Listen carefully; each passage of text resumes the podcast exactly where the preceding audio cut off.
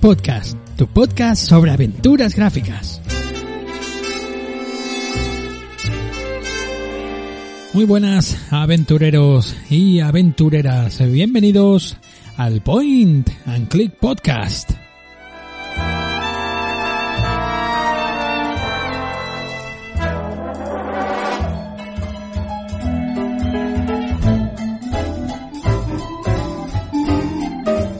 Semana más y un mes más estamos aquí con este extra número 31 ya, madre mía, 31 meses consecutivos aquí dando la murga, hablando de aventuras gráficas, la verdad que de una manera, pues la verdad que yo me lo paso bomba haciendo este, llevando a cabo este proyecto y creo que, que, que va a seguir esto durante años y años, madre mía.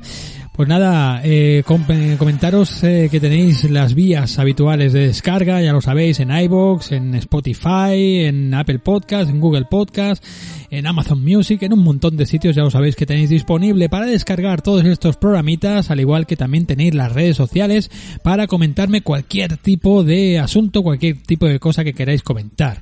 En Twitter, en Facebook, en Instagram, eh, sobre todo los comentarios eh, en la plataforma de iBox, tenéis por ahí, ya sabéis, que son los, los comentarios pues que se leen en estos programas extras, ¿no? Que se leen habitualmente en estos programas.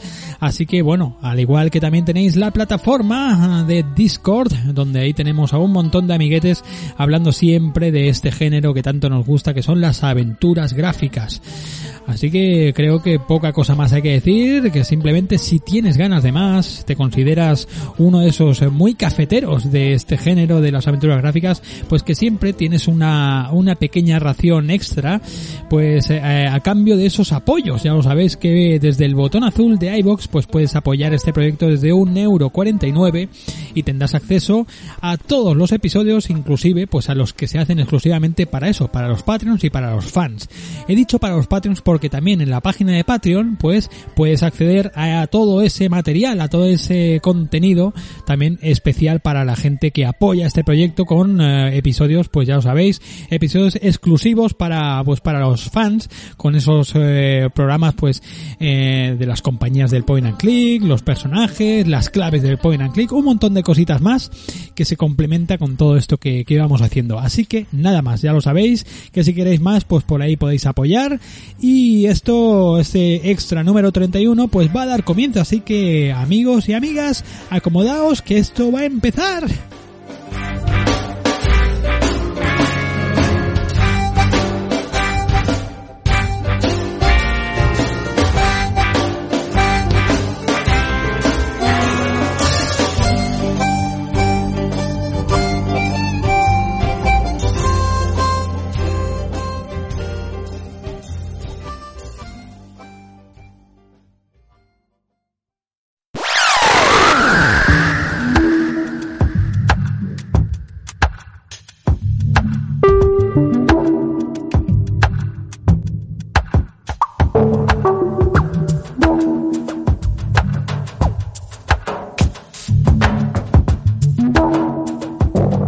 Las noticias.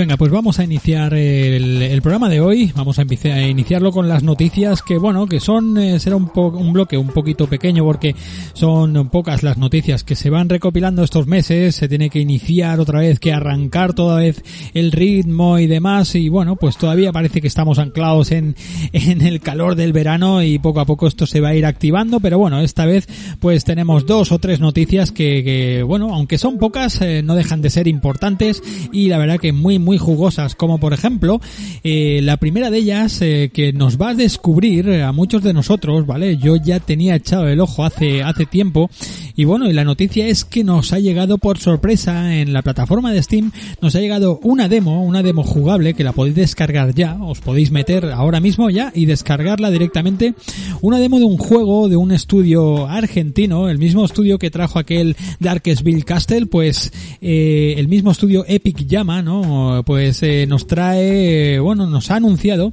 de que a lo largo de este este año pues va a, va a llegar en para PC, digamos, lógicamente, la versión jugable, digamos la versión completa del, de su juego, el nuevo título que lleva por que lleva por nombre Unusual Findings, un juego pues con una ambientación totalmente de en la anclada y metido profundamente en toda la estética y toda la ambientación de los años 80, ¿no? Pues lógicamente vemos aquí un montón de cosas de los Goonies, de películas como, bueno, pues eh, el, la Monster Squad, aquella película también de los de los chavales, vemos Stranger Things, vemos un montón de cositas por aquí que la verdad que tiene una pinta espectacular, además de un montón de guiños a videojuegos, a películas, a Rambo, a, Conan, a, El Retorno del Jedi, no vemos por ahí carteles, vemos un montón de cosas, ¿no? Con una jugada, una jugabilidad, pues un point and click puro y duro, donde bueno, pues donde unos chavales, eh, Vinny, Nick y Tony, pues eh, mm, descodifican una señal de cable, ¿no? Y, mientras están intentando ver un canal para adultos, ¿no? Un canal de estos, pues, eh, privados, ¿no? De pago, pues descubren que llega la señal de una nave alienígena. Tanto es así que, bueno, esa nave aterriza en el bosque y pronto se dan cuenta que ese alienígena que, que aterriza, ah, bueno, pues cerca de, de sus, de su, de su zona donde ellos habitan, pues empieza a asesinar, empieza a matar a, varios, eh, varios eh, miembros de, de, la, de los vecinos, de la comunidad de vecinos, ¿no? En concreto, entonces, bueno, pues a partir de aquí es donde empiezan las historias y las aventuras que, bueno, pues que, que giran en torno a estos tres chavales con mucho, con mucho sentido del humor, con mucho guiño, sobre todo a, a toda esa cultura ochentera que ya os he dicho, ya os he comentado, y la verdad que tiene, tiene una pinta espectacular. Así que bueno, también comentan en la nota de prensa que han pasado para muchas páginas web y demás, pues que eh, empieza a partir de ahora, empieza también un Kickstarter donde bueno, pues eh, eh, a lo largo del año 2022 pues harán con ese Kickstarter pues que bueno, permitirán pues que ese se expanda el juego, que tenga más minijuegos, nuevas escenas y que llegue esa versión para las consolas también a lo largo del 2022.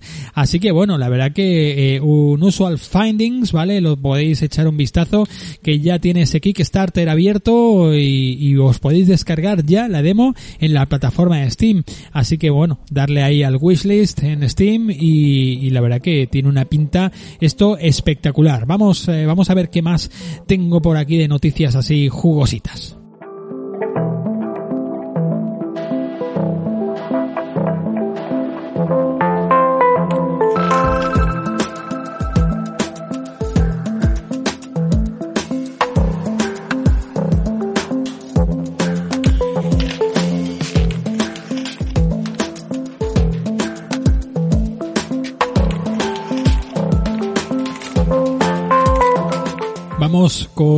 Otra de esas eh, noticias que nos llegaba este mes y es que bueno pues además de ese especial que estamos haciendo es exclusivo para fans esto de las compañías del point and click que vamos eh, llevando a cabo desde hace ya unos episodios pues eh, dedicado a, a, bueno pues a la compañía Revolution Software pues esta noticia pues tiene algo que ver y es que bueno pues nos llega la fecha en la que va a salir para bueno va a lanzarse para consolas el juego Beyond a Steel Sky, el eh, bueno pues el último juego de la compañía de Revolution Software, ¿no? Con Charles Cecil a la cabeza, ¿no? Y es que bueno pues esa esa ese Beyond a Steel Sky, ese digamos esa segunda parte o como le quieran llamar relevo espiritual o como queráis, pues viene directamente de aquel Beneath Steel Sky hace ya pues eh, casi 30 años ya de ese de ese otro juego, ¿no? Y la fecha en concreto en lo que va a aparecer tanto para PlayStation 5 como va para PlayStation 4, para la Xbox Series X y S, para la Xbox One y para Nintendo Switch, pues eh, la fecha elegida es el 30 de noviembre. Será cuando llegue pues este juego, lo hará de manera pues eso, eh, para las consolas y podremos jugar que, que hasta ahora solamente se podía jugar eh, en PC y lo hizo pues de, del el pasado verano. Creo que en el 2020 salió ese, ese juego, ¿no? Esa epopeya junto a Dave Gibbons, ya lo sabéis, esa estética cyberpunk, ¿no? Que con ese entorno en tres dimensiones y la verdad que un juego pues que está muy, a mí personalmente pues me gustó bastante como también está representada esa, esa ciudad, esa Union, Union City, ¿no? Que, que corría todo. De hecho, si queréis saber un poquito más, tenéis aquel extra número 17 donde tanto yo como el amigo Peras Bert, eh, además de analizar en los favoritos aquel Still Life de una manera eh, maestra, pues también me ayudó a repasar eh, tanto el Beneath a Steel Sky, el primero, como este Beyond a Steel Sky. Lo tenéis disponible en aquel Point and Click Extra número 17. Así que ahí queda un poquito toda esa información eh, para el que la quiera recoger. Y nada, Beyond a Steel Sky llegará el 30 de noviembre en todas las consolas. Así que nada, esperaremos hasta entonces y poderlo disfrutar a ver qué tal se ve en esa, por ejemplo, en PlayStation 5, en Xbox Series, a ver qué tal se ve ese juegazo.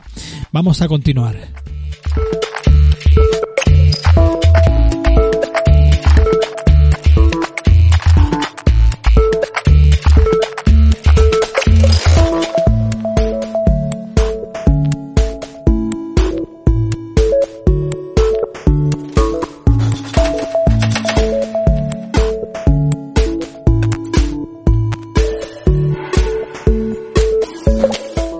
Con la última ya de las noticias de hoy. Ya habéis visto que son poquitas, pero bueno, son potentes y, bueno, y al menos pues eh, sacamos algo en, en claro, ¿no? Que, que es al menos pues nos llevamos unas demos jugables, ¿no? Como, como viene siendo habitual aquí en el Point and Click, ¿no? Eh, pues juegos gratis, demos para descargar, para probar cositas nuevas y bueno, y más o menos pues de eso va la historia y es que este mes también hemos sabido que uno de los juegos que yo descubrí, uno de los juegos, una sensación de aventura gráfica de terror psicológico bastante, bastante potente que yo descubrí gracias a una buena amiga del canal de Discord también, a mi amiga Ingwell Ritter, que me hacía llegar, pues me, me hacía, me daba a conocer este juego, este Saint Kotar. Y es que bueno, pues eh, hemos sabido este mes que Saint Kotar, este juego que bueno, llevaba ya tiempo eh, en la plataforma Steam para que lo añadamos a nuestra eh, lista de deseos, pues ya tiene fecha de salida.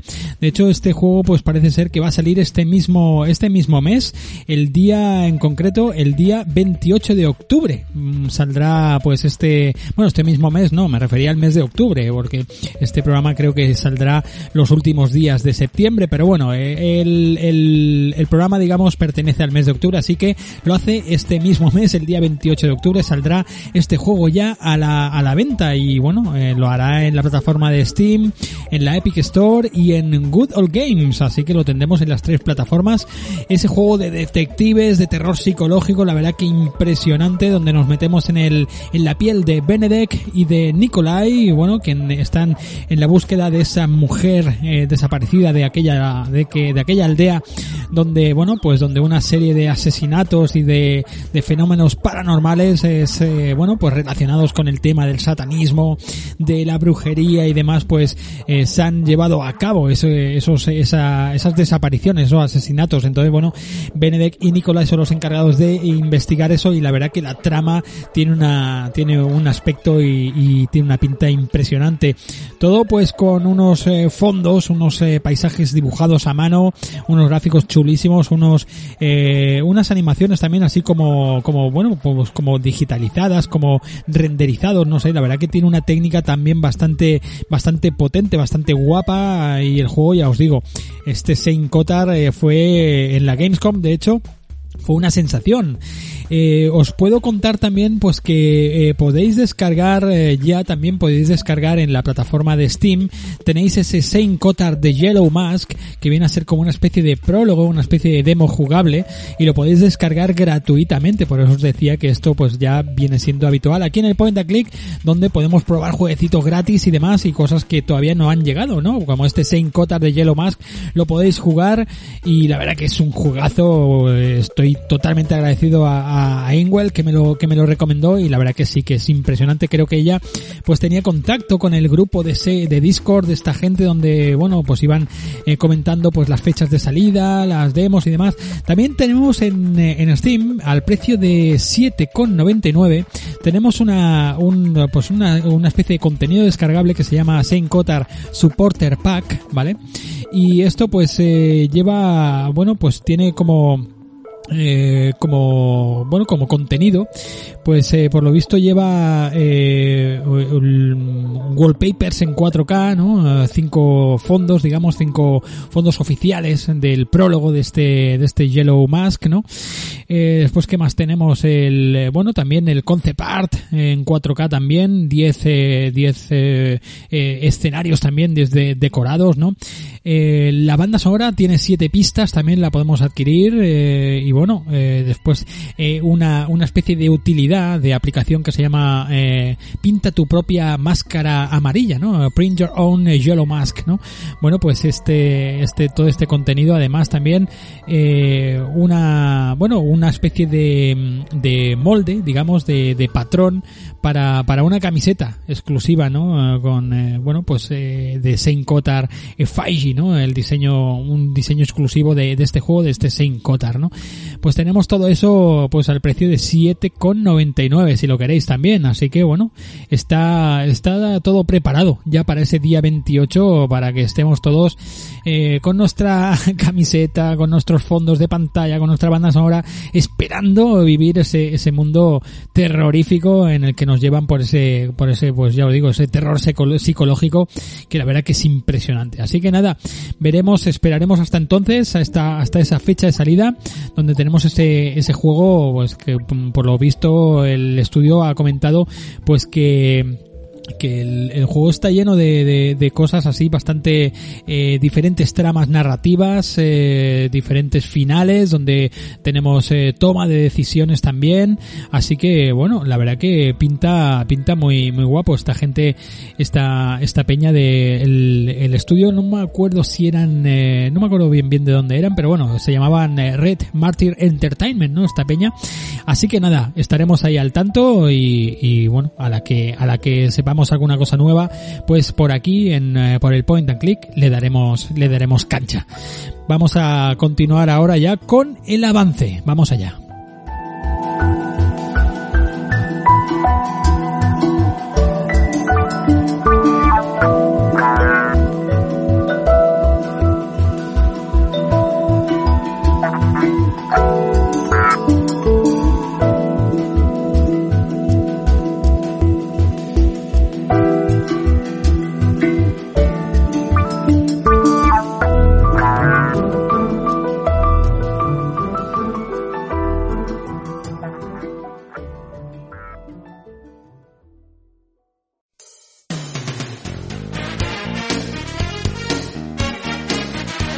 El avance.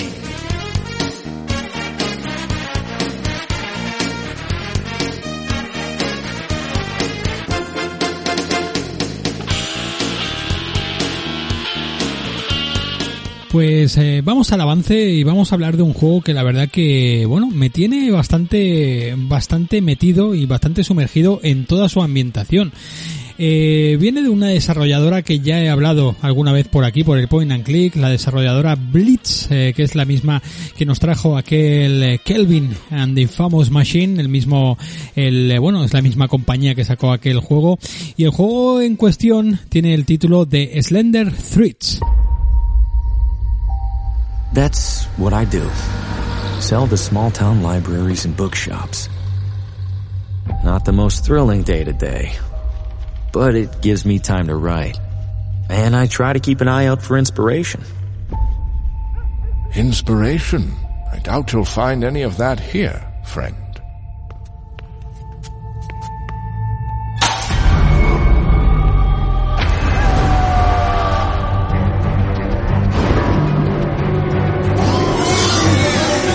Pues es un juego que la verdad que visualmente es espectacular, tiene unos gráficos así como eh, como un 3D, un trasfondo muy un, dibujados a mano, un movimiento muy suave, todo muy visual, todo muy la verdad que es entrañable el juego, es eh, espectacular como se ve y bueno, y cuando lo ves moverse, ¿no? Esos esos scrolls de, de, la, de las casas, de, del fondo, de, de todo el paisaje, el decorado que se mueve de una manera súper suave y demás, pues la verdad que es lo primero que te asalta a la vista, ¿no? Y, la verdad que es sensacional, ¿no? Como con lo bien hecho que, que está este, este Slender, Slender Threads, ¿no?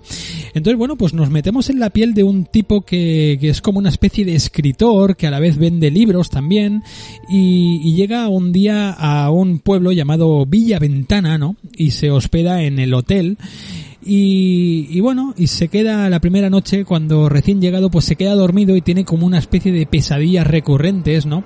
Donde vemos que la cámara, como si fuesen las películas estas eh, de principio de la carrera de Sam Raimi, ¿no?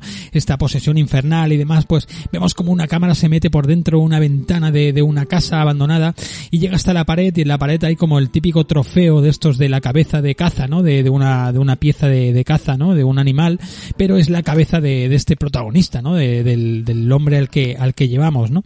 Un tipo que viste con eh, una camisa blanca, pantalones eh, rojos o marrones y unos tirantes durante todo el, durante todo el juego, ¿no? Está, está curioso, ¿no? Entonces, bueno, pues tiene esa pesadilla que el tipo pues se despierta y tal y, y dice, bueno, pues que él está como escribiendo, escribiendo un, un posible libro que va, que va a intentar vender y demás también. Entonces, pues, él eh, decide salir y dar dar un paseo darse tomar un poco el aire pues porque esas pesadillas pues le dejan le dejan pues como fatigado no entonces pues nada pues en ese momento es cuando tú sales fuera de la habitación y toda la ambientación el misterio que recorre pues ese ese pueblo ese villa ventana eh, las gentes que te encuentras no o ese silencio así extraño no te habla eh, llegas eh, bueno pues a la entrada del hotel a, digamos al comedor la sala de estar del hotel, ¿no? Y el, eh, el recepcionista pues te, es muy antipático y no tiene, le pides un mapa y no te lo, no te lo da porque sencillamente no tiene. Después ves a una mujer, una Gladys creo que se llama, una tipa así vestida como muy elegante y tal, que te habla así como muy misteriosa y te habla de un tal, eh, bueno, pues que ella sabía que, que eras escritor y que no sé qué y que no sé cuánto y que al contador de historias del pueblo, a Osvaldo, ¿no? Pues le gustará saber que estás ahí, ¿no? Entonces, bueno, pues tú sales a la calle y empiezas a caminar, ¿no? Es cuando te das cuenta de ese scroll, vemos todo el, el, el, paisaje, el, decorado, todo el colorido que tiene el juego. La verdad que se, está muy, muy bien, muy bien hecho, ¿no? Todo es, espectacular este Slender Threads. Y entonces, bueno, pues llegamos a un sitio donde se escucha un, uh, bueno, es una, una casa como tapiada, ¿no? Como las ventanas tapiadas y escuchamos una radio, ¿no? Como el sonido de una radio así misteriosa entonces, bueno, pues eh, esa radio está diciendo algo sobre unos asesinatos oscuros, unos asesinatos en serie, y entonces dice tu nombre, dice el nombre del protagonista, ¿no? Entonces, bueno, pues dices, ostras, ¿y esto cómo puede ser, no? Entonces entras en la casa y te encuentras que en la casa pues hay una, está todo como desbaratado, ¿no? Todo desordenado y tal, pero en la pared hay como una especie de, de crucigrama, ¿no? De, de crucigrama con unas piezas así que tú puedes mover. Aquí tenemos un primer panel, un primer puzzle de panel de estos que es bastante fácil, ¿no? Y descubres que pone una, una, frase, ¿no? Tachando pues ciertas palabras, pues pone tell the heart, ¿no? Por ejemplo. Y entonces, bueno, pues eso se supone que es uno de los misterios que, que, que tengo que ir eh, resolviendo, ¿no? Eh, encuentro una llave, abro el, el eh, bueno, pues una especie de escritorio donde está la radio, está escondida, y en ese momento pues llega el sheriff, ¿no? Abre la puerta, llega el sheriff y, y nos dice pues que no digamos nada de esta desaparición de Osvaldo, ¿no? Porque se supone que esa es la casa de Osvaldo y no está él, ¿no? No, no, no ha aparecido. Entonces, bueno, pues esa desaparición no quiere que el sheriff se entere, de que la gente se entere de esta desaparición. Y, entonces te dice pues que permanezcas callado y a partir de aquí es donde bueno pues más o menos eh, es donde he llegado no un par de horitas eh, no un par de horitas no media una horita 45 minutos más o menos jugando y eh, lo, también he ido lento, he ido mirándolo todo, leyéndolo todo y disfrutando mucho de, del juego. Entonces, bueno, tenemos en la parte superior eh, derecha de la pantalla, tenemos un maletín donde ese es nuestro, nuestro inventario, ¿no? A partir de ahí, pues podemos eh, interactuar con los objetos, combinarlos, eh, arrastrarlos al escenario para utilizarlos en, eh, en algún objeto del escenario y demás. Y después tenemos nuestro puntero que cuando señalamos encima nos pone la, digamos, como un acceso directo a la primera acción que hay, ¿no? Por ejemplo, una llave, pues lo primero que nos sale es la mano de coger, ¿no? Pero si pulsamos encima de ese objeto el botón derecho, pues nos aparece como una pequeña verb coin con tres acciones, ¿no? Que sería, pues, examinar, coger o hablar, ¿no? Son las tres acciones que, que podemos eh, realizar, ¿no? A partir de esas tres acciones, pues, tú, pues, te, te vas desarrollando con toda la trama, con todo el juego, ¿no? La verdad que ya os digo, es un juego que me ha sorprendido de una manera eh, brutal. Eh, yo creo que, que es un, eh, un gran título tomado muy en serio esta vez. sí que es verdad que hay ciertas cositas que son, te pueden parecer los gráficos así como cómicos y tal, pero la ambientación está muy bien llevada. Está muy bien, te mete de pleno como en esa ambientación de terror. Realmente no quiero descubrir qué es lo que, lo que, bueno, lo que, en lo que se centra la trama. Yo lo quiero ir descubriendo poco a poco. Por eso de esto, esto se, se, llama el avance, es un poquito las opiniones que, que os eh, tengo que dar, ¿no? Y bueno, y desde el 15 de septiembre eh, estaba, está disponible una, el prólogo, que es a lo que he estado jugando, ¿vale? El prólogo que te lo podéis, os lo podéis descargar ya de manera gratuita y totalmente traducido al castellano. Así que eh, en Steam, lo, yo me lo descargaba en Steam y ese prólogo, pues la verdad que ahí ya pinta, te puedes hacer una idea de todo cómo va, cómo va el juego, ¿no? Entonces, pues la verdad que es, es impresionante este escritor, esta ambientación como está metida en esa ciudad peculiar, en esa villa ventana.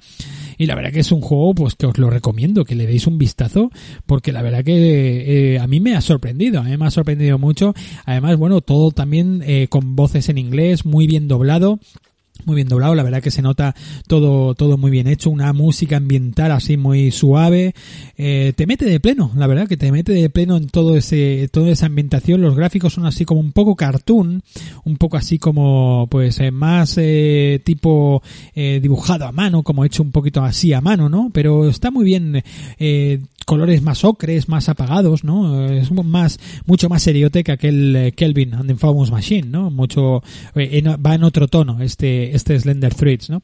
Así que bueno, eh, como avance yo creo que está, está muy muy bien este, este juego, yo creo que está sensacional y os invito a que le deis un vistazo a ese prólogo, a que lo descarguéis. La fecha de salida no pone en concreto, no pone en concreto cuando, cuando estará, estará disponible, pero yo no creo que tarden mucho no creo que tarde mucho. Igualmente, pues lo podéis meter en vuestros deseados. Yo ya lo tengo metido hace, hace tiempo.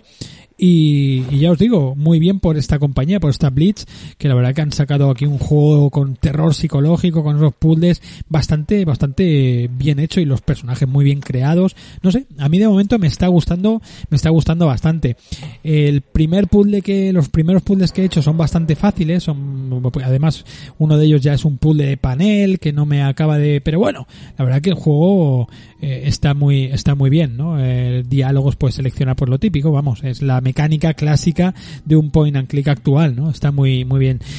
Vemos toda la pantalla para nosotros, ¿no? Toda completamente, ya os digo, está gráficos, efectos de luz también muy bien llevados, los scrolls estos de, de varios planos diferentes moviéndose a la vez, ¿no? Cuando estás tú en la habitación te puedes mover por toda la habitación y se mueven las paredes, ¿no? Ese, esa sensación como de profundidad de, de, del sitio está muy bien. Después, por ejemplo, cuando llegas al salón, al, al recibidor del hotel, ¿no? Pues eh, eh, vemos que, que el protagonista se va hacia el fondo, se hace más pequeñito, ¿no? Y cuando tienes la conversación con el recepcionista que está al fondo de la habitación vemos que la cámara se amplía ¿no? y se pone directamente en el diálogo, se centra en el diálogo, ¿no? es como muy todo muy dinámico, no muy cinematográfico, ¿no? incluso. Está muy bien, Slender Threads, la verdad que os recomiendo que le echéis un vistazo a este juego y que, que bueno, lo tengamos en el punto de mira porque yo creo que va a ser un uno de los grandes juegos, la verdad que aquel Kelvin and the Famous Machine quizá no pasó muy no tuvo mucha, mucha, bueno, mucha repercusión, ¿no? Pero la verdad que este nuevo juego, pues pinta muy, muy guapo y creo que con este terror psicológico y otra vez repitiendo con el point and click, la aventura gráfica, pues esto va a hacer que Blitz, pues, eh, se considere, se consolide, ¿no? Como una, una compañía, pues, a tener, a tener en cuenta. Así que este es el avance de hoy, este es el eh, Slender Threads.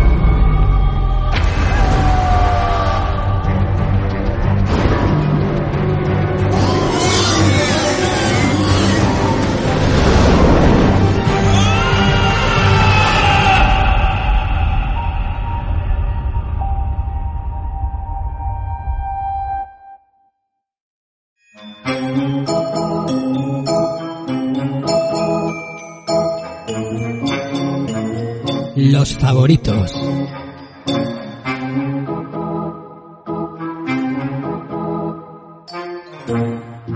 Bueno, pues llegamos ya a la sección eh, donde, bueno, pues donde me reúno con algún amigo, con algún conocido, alguien pues eh, que, tenga, eh, que tenga también pasión por esto de las aventuras gráficas y lógicamente pues no podía faltar un buen amigo mío. Dejadme que no me enrollo más, dejadme que os presente a, a mi buen amigo Fernando Acae. ¿Cómo estás, Fernando? ¿Cómo va eso? Hola Sergio, muy bien, buenos días. Buenos días, amigo. Pues nada, tío, que tenía ganas también de invitarte aquí a, a, al, al, Point and Click Podcast, ¿verdad? Que siempre, bueno, pues eh, estamos, eh, nos une, a ti y a mí nos une un poquito, pues, eh, otra, otras temáticas de podcast y tal, ¿verdad? El tema del cine y todo esto. Pero antes de nada vamos a presentarte, porque la gente no sabrá que Fernando, acá hay quién es, quién es Fernando, ¿no? Bueno, pues, eh, Fernando, eh, tú eres un tío que eres una, una auténtica fábrica de podcast, ¿no? Cuéntame, empezamos, bueno, muchos de nosotros te conocimos por aquel estalone de mi vida, ¿no? A partir de ahí, eh, pistoletazo de salida, ¿no, Fernando? Sí, yo soy amante de la radio. Desde que soy niño escucho uh -huh. la radio continuamente. Pues desde Goma Puma, eh, la jungla, todas las cosas, la radio deportiva. Uh -huh. y, y, toda la vida he escuchado radio. Y tengo una radio al lado de mi casa, que es Radio Jabato. Uh -huh. que está como con participación ciudadana y dejan que, que los Mindundis hagamos programas. eh, que me has enseñado fotos de esa Radio Jabato y, y es entrañable, sí. ¿eh? Sí, sí. Claro. Entonces, igual que en vez de ir como los chavales a, a los locales a fumar porros, pues nosotros vamos a, a la radio a grabar radio. Sí, sí. No, no, consumimos ningún tipo de estupefaciente, somos así al natural. sí, así, estáis así de locos, ¿no? Al natural. Oye, Fernando, esa, esa radio, Radio Jabato, ¿está en Coslada, puede ser, tío? Sí, está en Coslada, Madrid, tiene, eh, es de, de 1982. Uh -huh. Sí, y, y Radio Jabato creo que significa jóvenes asociados ah. buscan alternativa al trabajo ordinario. ¡Hola, o sea, qué bueno! Como somos vagos, ¿no? No queremos trabajar.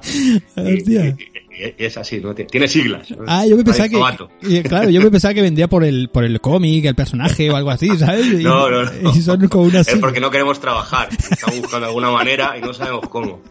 Y aquí estamos, haciendo radio, ¿no? No trabajamos, pero claro, hacemos radio, ¿no? Sí, una cosa con mucha salida, ¿verdad?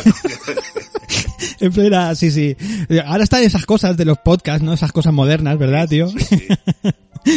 Pues nada, eh, Fernando, ¿qué, qué, qué podcast es los que, lo que, cómo te puede encontrar la gente? ¿Qué es lo que haces y de qué hablas ah, en ellos, tío? Pues la verdad, la verdad que eso, tenemos la página web de Radio Jabato, que uh -huh. aparte de los que hacemos mis compañeros y yo, sí. hay mucha, mucha variedad. Tengo varios compañeros muy divertidos. Sí. Pero tengo un, un canal de Radio Jabato, digo, un canal de Estalón en mi vida, que ahí tengo todos los programas que alojo. Tengo el propio Estalón en mi vida, uh -huh. uno que se llama Las noches de Gil Gil, que tú viniste conmigo a hacer el último hombre. Exacto. Uh -huh. Que en cada programa hacemos una peli de Walter Hill. Uh -huh. Y ahora lo último que hago se llama Megalomanía, que como la gente me decía, es que solo sabes hablar de Stallone, pues ahí hablo de cualquier cosa que se me ocurre, de la NBA, hablo de cine de zombies, hablo de, de lo que quieran. Sí, sí. Entonces siempre hay algún programa que te va a gustar. A lo mejor te escuchas unos y tres no, pero bueno, escucha del que quieras. Sí, sí, está guapo. Y, y mucho cómic también por ahí, ¿no? Porque tienes también sí, esa sección ¿verdad? del que bien te veo, participas con Siete Grapas también, ¿verdad, tío? Sí, dentro de lo que es Radio Jabato, pues hay varios programas. Está Nivel 426, que es en el que yo empecé con mi amigo sí. David García. Uh -huh. Hay uno que se llama Siete Grapajes de cómic. Y, y, bueno, algún proyecto lo empezamos, hay como La Dimensión Ninja o algo. Tenemos algún programa así divertido. Y, y bueno, pues si, si, entran en Radio Jabato, ven, ven más o menos el, el abanico. Sí, sí. Y bueno, y, y Estalone de tu, de, de mi vida, ¿no? que, que es el podcast que nos llamó a todos la atención, porque primero que creo que fue los primeros que empezaste, ¿verdad? Y claro, era un podcast únicamente con, donde hablabas de Estalone, ¿no? De, de toda sí. su filmografía de cosas que te llevan a él y, de, y demás, ¿verdad? Sí, es como, es como una cosmovisión. Y me gusta publicar cada dos semanas porque me gusta hacer programas malos. Porque, claro, si hago un programa al mes y hago uno malo, pues ya se juntan dos meses. Pero así cada dos semanitas hago alguna chorrada, como una peli de Carl Weathers, o hago la filmografía de Don Langren. O sea, no me ciño a, en cada programa hablo una película, sino que a lo mejor hago una película, un programa sobre Don Langren, uh -huh. un programa de demonios fritos que hago ahí, sí, cualquier sí. cosa.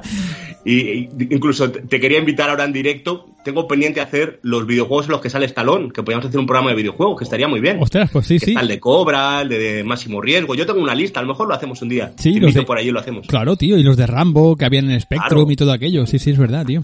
Y las explotaciones del Ikari Warrior y todo eso. Es verdad, es verdad. Y, y ¿cómo se llamaba el otro? El, el Grizor. ¿Tú te acuerdas del El, Grizor? el Grisor, hombre, claro. que también tenía ahí la portada. Aunque eso era la portada de la explotación de Schwarzenegger, ¿no? En Predator, ¿te El, acuerdas? el Grisor, el Grisor decían que eran eh, Rocky, digo, Rambo y, Y- y ¿no? Stallone. Joder, eh, Rambo y Schwarzenegger. Sí, sí, sí, verdad, verdad.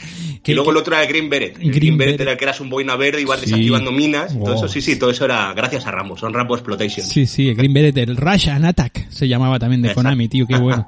Pues muy guay, muy guay, tío. Pues nada, eh, yo lo que estoy esperando, eh, que, que igual ahora meto la pata, meto la pata, pero estoy esperando que hagas, eh, yo hice Rocket tercero, tío. ¿Cuándo, cuándo va Oh, a caer? sí, sí. ¿Cuándo va a caer? Pues mira, es un, es un programa que me escribe la gente. Me ha escrito hace poco un oyente, oye, eh, invítame a Roque Tercero, tal. Entonces, no sé, no sé, alguna, alguna idea se me va a ocurrir. Es, es curioso, ¿no? Que, que todos los, lo- los oyentes te pidan hacer esa peli que no tiene nada que ver con el salón, el pobre, ¿no? No, hombre, la banda sonora buenísima. Está muy bien, Y sí, Ozores sí. comiendo pipas, ¿no? Y, y, y Kid Botija, está Ya, muy bien. Sí, sí. Pues nada, la verdad que si os metéis eh, en el universo, eh, este, la megalomanía de aquí de mi amigo Fernando acá, que, que todo lo podéis pillar, ¿verdad? Por iVoox, ¿verdad, Fernando? Todo está Sí, disponible, estoy, ¿no? estoy nada más en iBox, no porque me pague iBox, sino porque no lo sé poner en más sitios. Porque como pongo música, me la quitan con derechos de autor y cosas. de esas. Sí. Me gusta poner música chorra, pues tampoco es que tenga yo muy buen gusto. Sí, sí. Pero en iVoox sí me dejan ponerlo, pero si lo pongo en otro sitio me lo, me lo cortan. Y Claro. Da mucha rabia. A mí me gusta poner música, aunque Claro. sea. eh, yo sé, pongo Jordi Ganchitos, pongo Paz Pepe, pongo música que, que tampoco tiene derecho de autor, pero a mí no me gusta que me coarten mi, No, mi no, creatividad. claro, claro. Hombre, por ejemplo, el, eh, la sección esta que tienes en Megalomanía del que bien, eh, que bien te veo, pues tienes ahí a una obra maestra de la música que... los morancos. solo ¿no? morancos. Los morancos, claro, claro. No, la verdad que os encontraréis un universo totalmente divertido, donde además se aprende un montón de cosas, un montón de curiosidades. Conocemos explotaciones de, de, de, de Rambo, por ejemplo, como ese Esther Condors que hace poquito que, que subisteis, que yo ya ni me, ni me acordaba, que, que, que te mandé algunas capturas, algunas historietas de, de algún libro que tenía yo. Y, y la verdad... es que, Sergio, me gusta venir a tu programa porque yo a ti te tengo referencia que sabes un montón de cosas. Y cuando yo quería saber de cine de acción y cine oriental, ¿a quién le voy a preguntar? Pues te preguntaría a ti, que eres el que más sabes que conozco. de balas y cataras, ¿no? El proyecto. Claro, claro, claro. Y por eso también tenía ganas de, de invitarte por aquí, por el Point and Click, porque bueno, eh, tú y yo creo que también nos une bastante el tema generacional, así que las aventuras gráficas también las has vivido casi casi en primera persona, como, como casi todo el mundo que tiene de 40 para arriba, así que tenías que estar aquí también, Fernando, así que nada, eh, invitar solamente ya cerrando el tema a toda la gente que, que visiten los podcasts aquí de mi amigo Fernando, todos estos que hemos comentado, Megalomanía, eh, las noches de Hill y Hill, eh, Stallone de, mi vida, que la verdad que os vais a encontrar unos personajes, eh, señor Rombo, demás, eh, son todos unos auténticos genios de, que, que bueno, que son muy graciosos, no hacéis humor, pero, pero es que es gracioso escucharos, ¿sabes? O sea, entonces pues nada, pues ahí, ahí está toda, toda la información, está muy, muy guapo. Y nada, vamos a meternos un poquito en el point and click, en la aventura gráfica. Fernando, ¿tú cómo ves el panorama este de, de hoy en día, de, de la aventura gráfica, tío? Pues eh, lo veo un poco de lejos, porque aparte de que no, no estoy muy al día de las novedades, Sí. eh, sí me pasa pues como a los viejos que dicen la música buena era la de mi época, eh, no sé qué era lo de mi época, el cine de mi época, y, y las aventuras gráficas, las que conservo son todavía las antiguas. O sea, yo puedo jugar a, a Monkey Island todavía, o puedo jugar a, a Larry, que es eh, uno de los temas que vamos a tratar hoy. Sí. Y, y yo recuerdo que tengo mis emuladores de Spectrum, ¿no? Que tenía la aventura original, o tenía el Cozumel, ¿no? Claro. El, capi- el, el Jabato, ¿no? El Capitán Jabato, y todas estas cosas. Sí, sí, sí. Mm. El- los pájaros Y- de Bangkok. ¿tú Y te no acuerdas de evoluciona aquello? mucho, me he quedado, me he quedado un poco ahí. Sí, sí. Te decía, los pájaros de Bangkok. ¿Te acuerdas de, esa, de ese juego, tío? Y esa no. Esa era me acuerdo de la oreja. la oreja de Bangkok. ¿no? No, no, los pájaros que de Bangkok era, era, como un episodio de... ¿Cómo se llamaba? El... el eh, ay, ¿cómo se...? El, el Carballo, Pepe Carballo, ¿te acuerdas Ah, de...? sí, Pepe Carballo. Sí. Sí, sí, sí, pues era como un rollo eso, tío. Estaba muy guapo. O sea que tú eres más de aventura conversacional, quizá, eh, Fernando. Sí, yo soy, soy conversacional como, como se me ve.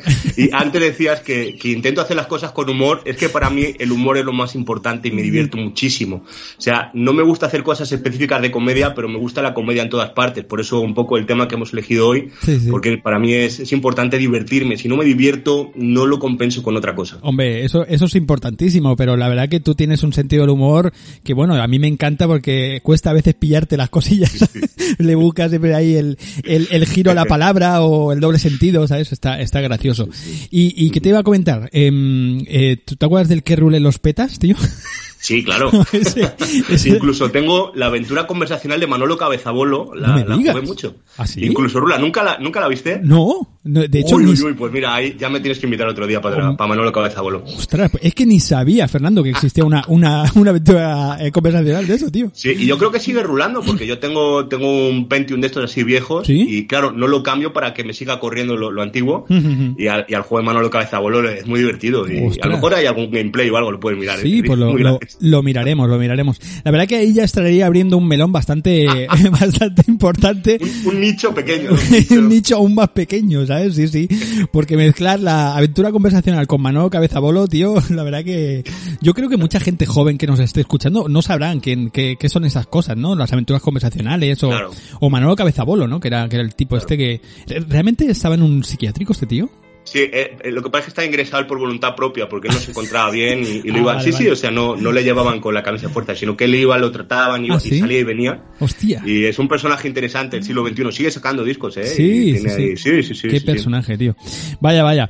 Pues nada, pues esto es un poquito, em, Fernando, de, de la, bueno, pues eso, lo que tú ya me has comentado, ¿no? La aventura, la aventura gráfica, pues tú la, la ves de esa manera. Yo creo que ahora mismo, ¿verdad? No sé si tú estarás conmigo, pero está viviendo como un resurgir con todo esto. Lo que pasa, igual no estás muy metido en el, en el, en el panorama actual, ¿no? Pues porque, bueno, nos hemos quedado con los grandes títulos, ¿verdad, Fernando? Con los Monkey, con todas estas Sí, cositas Con así. Indiana Jones. Claro. Bueno, es lo más conocido, es normal también que, que la gente pues siempre, yo me lo encuentro día a día, por eso Claro. son los juegos que todavía no he tocado. Ah, claro. En, en uno de los programas a los que te invité hablamos de ese paralelismo. Yo con Stallone, la gente dice, ah, sí, Rambo y Rocky. ¿no? Digo, pues, ¿has visto alguna más? Bueno, no. Claro. Entonces, si yo pregunto esa aventura gráfica, te va a decir, pues, como los paletos como yo, que soy paleto. No, Te digo el Monkey Island, te digo el Maniac Mansion, el Día del Tentáculo, Indiana Jones, el, el Cozumel y, y la aventura original y, y ya. Hombre, pero estos dos últimos, te, te den cuenta que estos son muy, muy exclusivos, eh, tío, porque, aunque bueno, ya entrarían en el tema de la, de la aventura conversacional. Entonces, hay mucha gente que esas cosas no le gusta mezclarlas, ¿no? Me encuentro con, con que hay mucho purismo también. ¿Tú te encuentras eso en tu, en tu campo de Rocky y todo esto? O sea, de, de Te, te Stallone. cambian de conversación, ¿no? Le hablas de aventura conversacional y te cambian de conversación. Exacto. Sí, yo mira, yo personalmente el problema que tengo con, con el mundo Stallone es que eh, a lo mejor yo soy un poco autocrítico, es que al final no le termino de gustar a nadie Hmm. porque no le gusto a los coleccionistas, porque no tengo ningún DVD. Entonces a mí me escribe mucha gente diciendo y me presume su colección con todos los DVDs de Stallone, con la versión. Y si tú cuántos tienes, pues no, no tengo ninguno, las tengo todas descargadas. O me acuerdo de cuando las vi en el cine, o las tengo en VHS. Sí, sí. sí. Entonces hay gente que siempre se cree más fan que tú porque tiene más posesiones que tú. Ya. Entonces dice, yo soy más fan que tú porque tengo más cosas que tú. ¿no? Pero no los... Y, y por ahí sí podemos encontrar algún problema alguna vez, pero por lo demás no, no encuentro problemas en, en ese sentido. Sí, sí. Yo recuerdo cuando tú y yo todavía no, no, no éramos amigos, bueno, no es que no fuésemos amigos, pero todavía no teníamos la amistad que tenemos ahora y tal. Y, y me acuerdo que te puse por Facebook, creo que te hice llegar una foto, oye tío, ¿qué tal esta, esta versión de, Ah, sí. creo que era máximo riesgo o algo así? Y tú que me, si tenía mucho material, es verdad, me etiquetaste en Facebook Antonio Candela y a mí poniéndolos Exacto. a la misma altura, cuando Antonio Candela es el mayor experto que hay en España de Stallone. Eh, pero es muy Y bajo, sabe de tío. mí más que yo 150.000 veces. Wow, de hecho, pero- fue el invitado que tuve en el segundo programa. Sí, Oye. Antonio, ayúdame por favor, Sí, que sí. tengo que hacer esto y no tengo ni idea. Sí, sí, Antonio Candela es una máquina, es el, eh, el autor de Universo Stallone, ¿verdad, tío? Sí, Sí, claro, sí, sí, sí. estamos Y esperando además ahí. que pues, pusiste una publicación en Facebook, oye, Antonio, Fernando, ¿cómo está esta edición? Y Antonio te lo dijo entera, perfecta, por lo de lado. Y dije, ah, yo es que me la he bajado, yo la, yo la veo en YouTube. Eso fue buenísimo. Ahí me di cuenta que no estaba tratando con una persona normal, ¿sabes? Que... No, no, no, desde luego. Lo normal si te gusta algo es coleccionar, ¿no? Claro, y acumular cosas. Yo, yo, bueno, ya, ya lo veré. En el mega hit. Sí, sí, sí. Yo sí que soy, soy bastante coleccionista. Tú ya lo sabes que yo tengo bastantes ediciones y tal, pero no por ello me considero que, que sepa más que otra persona por el hecho de tener, pues yo qué sé, pues eh, cinco películas de Stallone, ¿me entiendes? Pero, pero sí que hay gente que un poquito, pues, eh, que te puedes encontrar en ese, en ese aspecto, al igual que con los videojuegos, eh. También, Fernando, con el tema de la aventura gráfica, te encuentras el típico que, es que yo tengo todos los juegos en, eh, en caja grande, la caja original, es. que no sé qué, no sé cuánto, y después Pero te dice que la tiene sin abrir. Si la tienes sin abrir, cabrón, ¿cómo, cómo- cómo vas a haber jugado? No sabes. Exacto. Entonces, ¿cómo has jugado, no?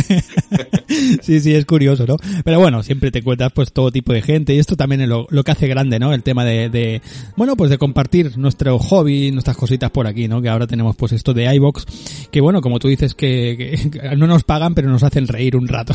Uy, yo me lo paso. ¿sabes? Así que nada. Bueno, Fernando, pues eh, eh, esto ha sido como un atraco a mano armada porque, bueno, me, encontré, me encontré que, que, bueno, me quedé sin invitado y digo, pues mi amigo Fernando, que siempre está ahí para echarme una mano, me va a sacar del, del, del atolladero como, como la película aquella de, de Pop. Y, y, nada, y, y vamos a hablar de una, de una aventura gráfica, ¿verdad? Que, que en absoluto, que ha salido, pues eh, tú la tenías totalmente ya pensada desde el primer momento, ¿verdad, tío? Y, y es, es curioso porque vamos a hacer dos programas consecutivos el invitado hablando de este mismo personaje. ¿De qué, de qué vamos a hablar, Fernando? Pues vamos a hablar de Larry.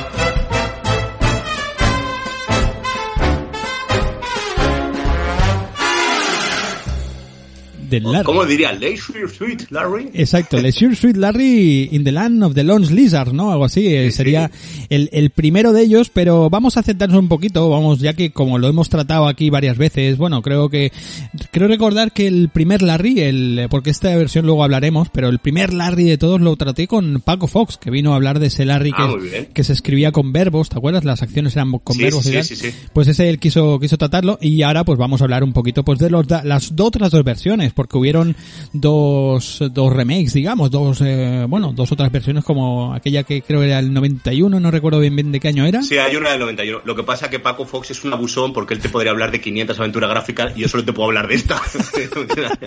Bueno, Paco, Paco, Paco Fox te, te habla de hasta de heavy metal italiano si Claro. quieres, ¿sabes? Porque el tío lo vea, ¿sabes? Se enrolla como una persiana, ¿sabes? Me lo pasé bomba, ¿eh? Ese programa. Y él también, me acuerdo que me lo dijo que se lo pasó muy bien. Pero bueno, tío. Entonces, bueno, pues vamos a hablar del primero de los Larrys, ¿verdad? En estas dos versiones. Bueno, como si quieres hablar de la primera, da igual, pero bueno, vamos a la- hablar de ese primer capítulo de Larry, ¿verdad? Que, tuvo esas dos versiones, como ya, ya hemos dicho. En el 91 una y el, Larry Reloaded, este- este remastered en HD que salió pues eh, relativamente, bueno, el último que salió. ¿Y, y qué me cuentas? ¿Por qué has elegido este, este Larry, Fernando? Pues como en en otras cosas es algo generacional, yo lo jugué cuando tenía que haberlo jugado. O sea, en, en la época cuando, cuando era chaval y tenía el ordenador, pues no es como ahora, que, que tienes un Steam o tienes mil cosas para, para elegir el juego que quieras. Antes te venía tu vecino con un disquete de 5 un cuarto de estos o de tres y medio. y Sí. te decía, mira, mira lo que tengo aquí, que, que, que, puedes hacer guarrerías, puedes Sí, hacer sí, cosas. ¿eh? a, ti que te gustan estas cosas, ¿no? Y- A mí no, ¿verdad? a mí, claro, claro, claro. Y, y la verdad que me- cuando lo recibí con buena gana, porque era la época pues que no tenías tanta variedad. Yo soy de los que vengo de un Spectrum 48K, soy, soy de los pesados del Spectrum con las teclas de goma, De que todavía lo tengo en casa, lo tengo en una vitrina. Ostras. ¿Y fun- funciona. ¿Funciona o no Y- funciona? ¿El qué, el qué? ¿Funciona el ordena? Ah, no, la verdad que no lo he probado. Ah, no has probado. Bueno, No lo he probado, no lo he probado. seguro que sí, porque eso, eso no pasa, eso no, Eso no pasa. no tiene, tengo emuladores, o sea, yo sigo con los emuladores. Sí, de- yo también. Spectrum, sí, sí, son mucho más cómodos ahora que ponerte a, a, Claro. a- a encender el Spectrum, ¿sabes? Pero entonces no Y a meter pokés, ¿no? A- meter pokés madre mía, sí, sí, sí. Y, y programar los trucos, ¿tú te acuerdas? Programando los trucos sí, de sí, la claro, claro. ATN Run y todas aquellas revistas que salían. Lo, lo haz comillas, comillas. Sí, sí, sí, tío. Eh, eh, entonces no existía tanto la obsolescencia programada, o sea que seguro que ese Ordenador ese tira y 20 años más tirará, o sea que Seguro, seguro. Sí, Sí, sí. Y, y claro, pues yo de tener ahí jueguitos inocentes y tonterías y que de repente me llegase Larry, pues me, me dio mucha alegría y lo pasaba muy bien. Pero por lo que te digo, porque tiene mucha comedia, tiene mucha picantonería y, y tiene ese famoso trivial que, que veía al principio, que yo al principio no debería haberlo pasado porque yo tenía 13 años o Sí, 12. sí. ¿no? Hostia, Entonces, ¿verdad? que El, tenía- el, el trivial, ¿no? Que te, que te hacía preguntas como... Eh, ¿Qué eran? Pe- Generacionales, ¿no? De aquel tiempo y tal, ¿verdad? Claro, eh, tenía como un poco trampa. Si decías que tenías menos de 18, directamente te echaba. Sí, sí. Y, y decía, si tenías que decías más de 99, también te echaba. Decía, si no te lo creen ni tú, tal. Y luego, según la quinta que dijeses, eh, te ponía unas preguntas o te ponía otras, ¿no? Por ejemplo, ¿cómo se llama el coche fantástico? Pues, Hostia. Kit, Car, eh, no sé qué. Claro, tal. claro, claro.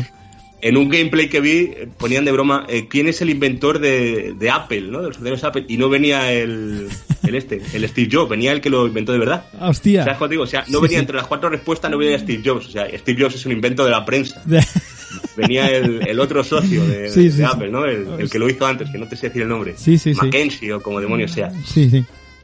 Y tenías todo ese trivial en el que, bueno, pues tú tenías que cerrar los ojos muy fuerte, concentrarte, porque tampoco tenía Google para buscar. Ya y, es y tenías que, que meter los códigos. Porque Sí, sí. esas antipiraterías o anticosas molaban un montón, ¿no? También había Monkey Island, tenías ahí lo de los piratas. Sí, y- el, el pi- pirate, pirateomático, algo así se llamaba, ¿sabes? Que era la- el Sí, circulillo eh, ese. que- Y en Maniac Mansion tenías también el código de desactivar Mm. la alarma. Si no podías jugar un poco, pero no podías pasar a, Sí, sí, a sí. donde estaba el doctor. Y, Sí, y sí. a mí eso me, me divierte mucho. Claro, es la única manera de frenar la piratería en esa época. Sí, sí. Yo recuerdo, eh, eh, bueno, de hecho, eh, igual me estoy pensando algún día hacer un especial eh, en sistemas antipiratería de, de estos juegos.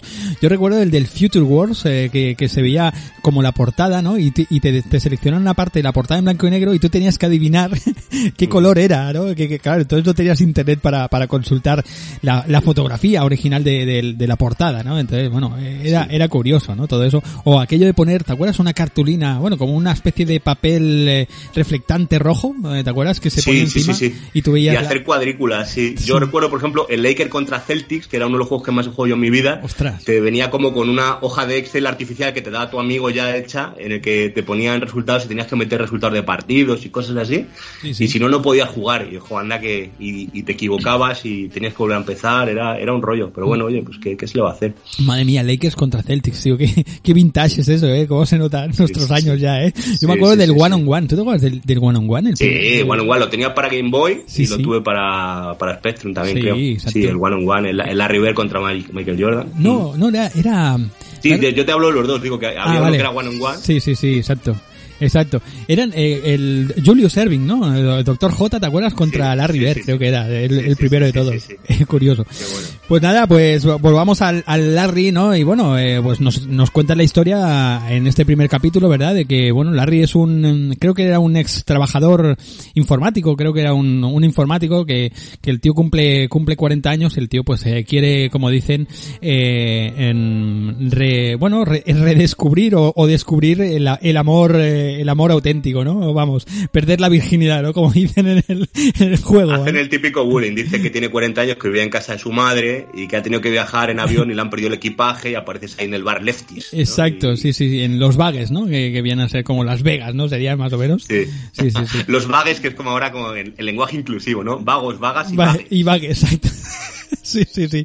Pues nada, pues el primer juego fue lanzado en el 87, que era este que hablábamos, que ya tratamos en el programa con Paco Fox, ¿verdad?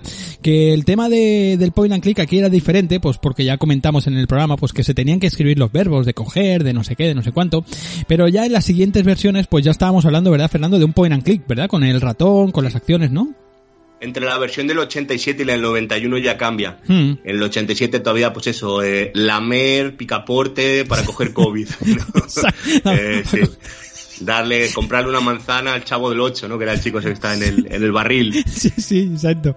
Sin embargo, ya en la del 99 ya nada más clicas y ya hace lo que, lo que quieras. Hmm. El- más cómodo. Sí, sí, de, que creo que con el, el botón eh, derecho pues ya vas cambiando los, digamos, las acciones, ¿no? Y, y siempre tienes esas acciones típicas como de bajarte la bragueta, que nunca, ¿sabes? nunca se supo para qué se utilizaba aquello, ¿te, te acuerdas? Sí, sí, sí. Y bueno, encontrábamos, ¿verdad? Pues todos los, eh, los famosos dead ends estos que, que, que te encontrabas, pues, eh, muertes eh, repentinas, ¿verdad, Fernando? Sí, sí, por ejemplo, te metías en el callejón de al lado, salía un punk y te da una paliza, ¿no? Y no te ha dicho tu madre nunca que no vayas a callejones oscuros y, y- y- y te da un palizón. Sí, sí, sí. O si bebías de más, también te también palmabas, creo. O incluso si tratabas de cruzar la calle, que eso era el, el truco número uno, porque tenías que ir en taxi todo el rato. Exacto. Y si no le pagabas al taxista, también te También zurraba. te daba- si te te, daba olvidaba una- sin querer pagar al taxista, te daba una curra. Sí, sí, sí, y bueno, y, o te intentabas colar en el, en el pub, ¿no? También, que en la discoteca, si te intentabas colar te Claro. daba una paliza. Era, era un mundo totalmente el rollo, o sea, deja el mundo de Mad Max, tío, a la altura del betún, ¿sabes? Porque el peligro te acechaba en cada, en cada esquina, ¿no? Es eh, el, el mundo Claro, de... luego estaba, cuando, cuando hablábamos tú y yo al principio, la muerte por excelencia, que es la que todos hemos caído, que es la muerte venérea. Venerea, hombre, todo, todo, venérea. claro, claro, todos hemos, hemos caído en esa, ¿sabes? O sea, el que no haya caído ahí, ¿sabes? Pero sí, sí, es, es curioso, ¿no? Bueno, hablamos de la típica broma de aquella de que no utilizabas el preservativo, ¿no? Creo que era, era, era- Sí, tenías que subir con una señorita y Mm. que además que era muy fea, estaba comiendo chicle. ¿No te parece que estoy un poco gorda? ¿no? Sí, sí. Y entonces, claro, eso, eso ha hecho más por la educación sexual en España que el puente de los Ponseló. O sea, yo después de coger el SIDA en el Larry, a mí no se me olvidó poner el preservativo nunca. Además que eso, que me veía más que te lo decían, no, te explotan tus genitales por haber mantenido relaciones. Ah, sí, es verdad, es mujer. verdad. Era Decía- como que te explotaba, ¿no? Sí, sí, era como una burrada, ¿no, tío? Era, era algo muy, muy bestia. Y bueno, el sentido del humor, ¿verdad? De estos, de estos, eh, de este primer Larry era muy loco, ¿no? Esto sería a día de hoy, ¿verdad? Era totalmente Claro. eh, difícil de hacer, ¿no?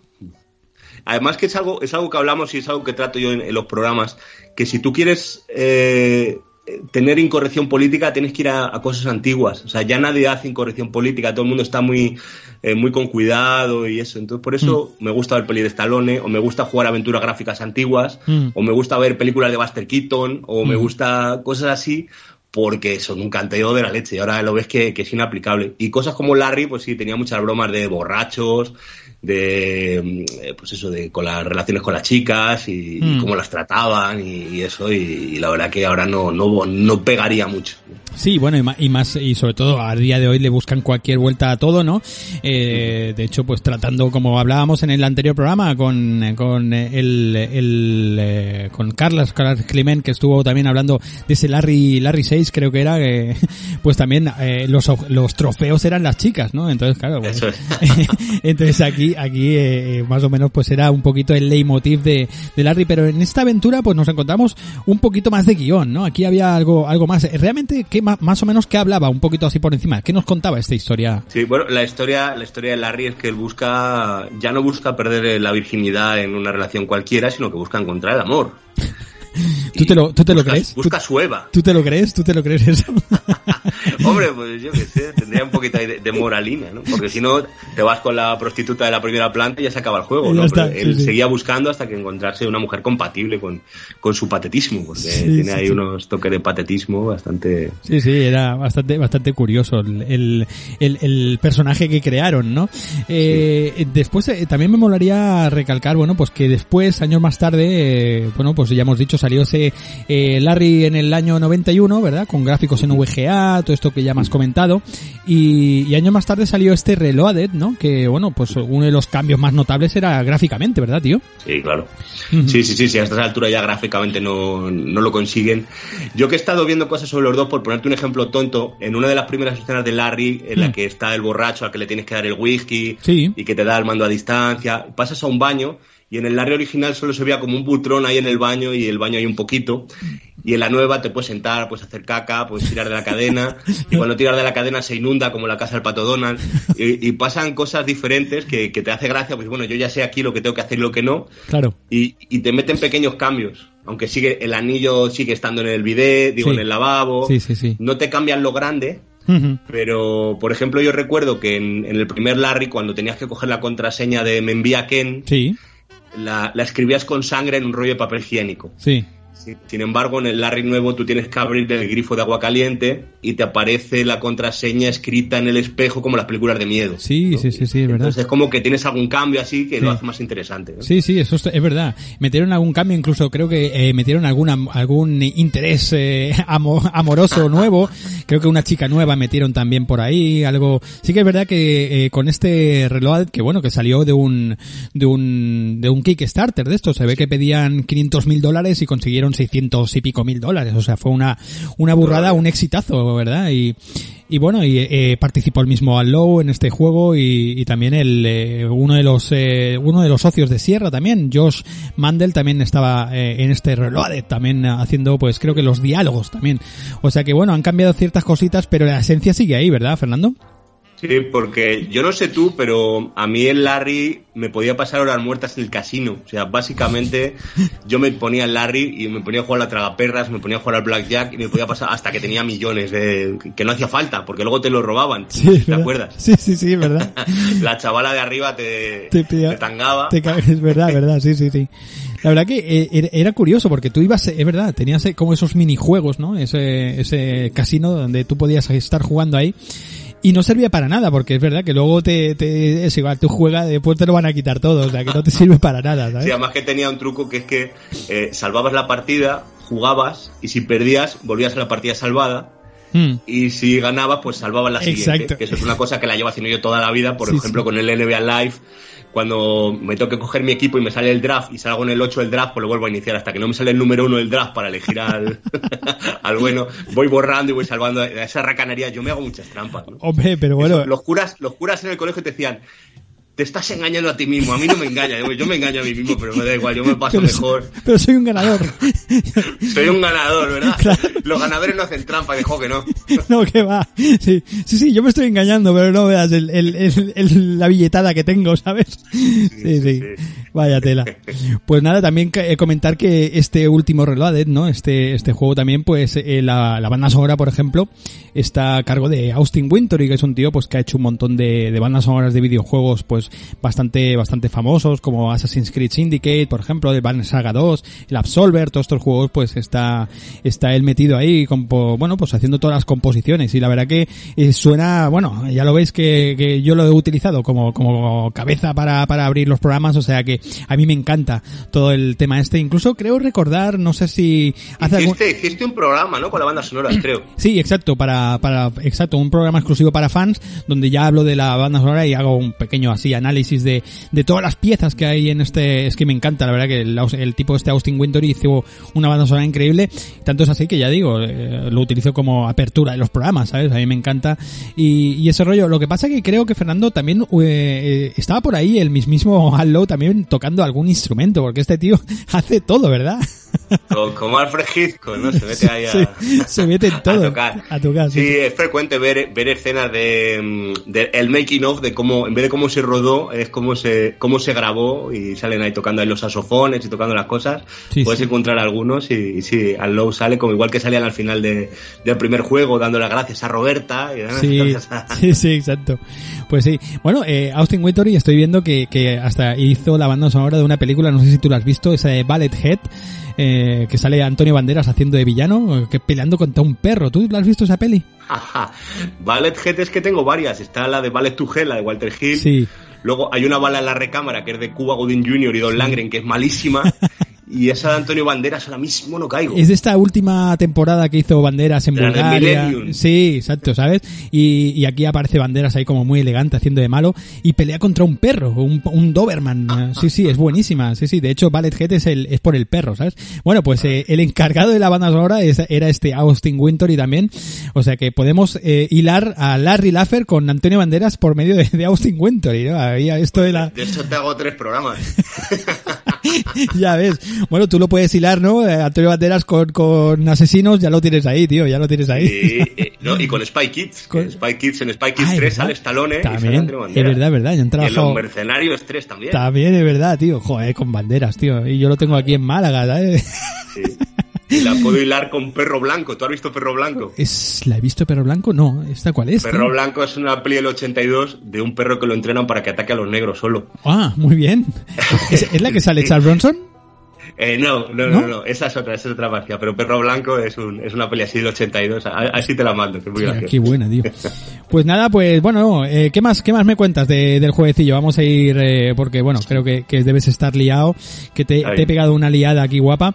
¿Qué, ma- qué más me cuentas, Fernando, de, de este Larry? Va. Pues, que, pues eso, que es muy divertido la, la parte de ir montando en el taxi. Claro, tienes que sacar pasta para el taxi, porque como no pagues al taxista te curra. Mm, De ir a la tienda y comprar, de... A mí ya tengo que... Mi, lo- mi favorito es ir al casino. Y, y tiene pequeñas pudes o como decimos, ¿no? Callejones sin salida. Hmm. Por ejemplo, cuando tienes que ir a, a ver a la prostituta, pues hay un chulo. Y al chulo, como no te coge el dinero porque dice que eres un gamba, tienes que poner un mando en la tele y ponerle una peli porno. Tienes que ir cambiando de canales hasta que hay una peli que le gusta. Sí, verdad, verdad. Y, y- y ya se va a ver la película. Sí, sí. O cómo tiene la muñeca hinchable, se te desinfla y es como aparece luego ya con la otra chica. ¿verdad? Los, Sí. los primeros planos de, de las chicas están bien. están- Sí, están, están muy bien dibujados, tío. Están ahí. Que por cierto, pillaron eh, algunas, sobre todo en esta última versión, pillaron algunas capturas de, de modelos eh, de verdad y cosas de estas. El tema de la cara, sobre todo, no, Sí. no del resto. Sí, en las, en las antiguas, la- sobre todo la que, la que te pega la venerea se parece a la que se fue con Hugh Grant. ¿Te acuerdas la que se fue con Hugh Grant en el coche? Que, que sale la escena Hugh Grant que se fue con una... La, la- la famosa escena real, ¿no? Sí, que, que- que le ocurrió de verdad, vamos, ¿no? A veces, a veces me recuerda a la de Hugh Grant. Y antes me decías que había un Larry en el que, en el que podías conseguir a las chicas como trofeo. Sí. Y eso en nuestra época, en nuestra época, por hablar de los juegos antiguos, era, era lo común, ¿no? por ejemplo, en el Gals Panic o en el Pipi Bibis. Yo, yo soy muy jugón al Pipi Bibis, me encanta Sí, el sí, Pipi sí. Bibis. Y al pool, no sé qué, este que era del billar también, que, que se iban desnudando las chinitas. ¿no? Sí, sí, sí. Bueno, el Galspanic era muy famoso en todos los salones recreativos, ¿no? Era Sí, el sí, típico de ir haciendo fragmentos, ¿no? De la pantalla y te salía una foto al final, ¿no? Y, Sí, pero te troleaban a lo mejor, cogías un cocodrilo, venía un hada y la convertía en rana. Entonces tú ya estabas a punto de sacar a la chica y se te convertía en rana con un lacito o en hipopótamo. Y ya, qué mala leche. Qué cabrones. Sí, sí. Pero es verdad que, que ya una cosa orientada supuestamente a, a jóvenes, ¿no? O adolescentes, ¿no? Bueno, aunque lo- los salones recreativos no era bien, bien, no estaba orientado, ¿verdad? A niños, ¿verdad, tío? Aquello ahí era... Sí, ese tema, ese tema es un poco complicado. Eh, hombre, Complicado, sí. según el barrio que hayas criado, ¿no? Sí. Claro, claro, claro. Era, claro, eh, ahí antes se te acaba el dinero, ibas a ver, ¿no? Voy a ver, voy a ver cómo juegan los demás. ¿no? Sí, sí, ahora, ves gameplays. Sí, sí. Yo el primer vídeo de YouTube que yo vi, que yo vi en mi vida Hmm. Fue eh, un gameplay del Abu Simbel Profanation. No, porque bien. tenía tal obsesión de pequeño de que no podía hacer nada en el Abu Simbel Profanation. Y yo creo que el primer vídeo de YouTube fue viendo a alguien pasarse el Abu Simbel. ¡Wow! ¿no? Qué, qué La- maravilla. ya ves. Pero lo que dices en los recreativos, pues bueno, no, no vamos a hablar de etnias, pero Hmm.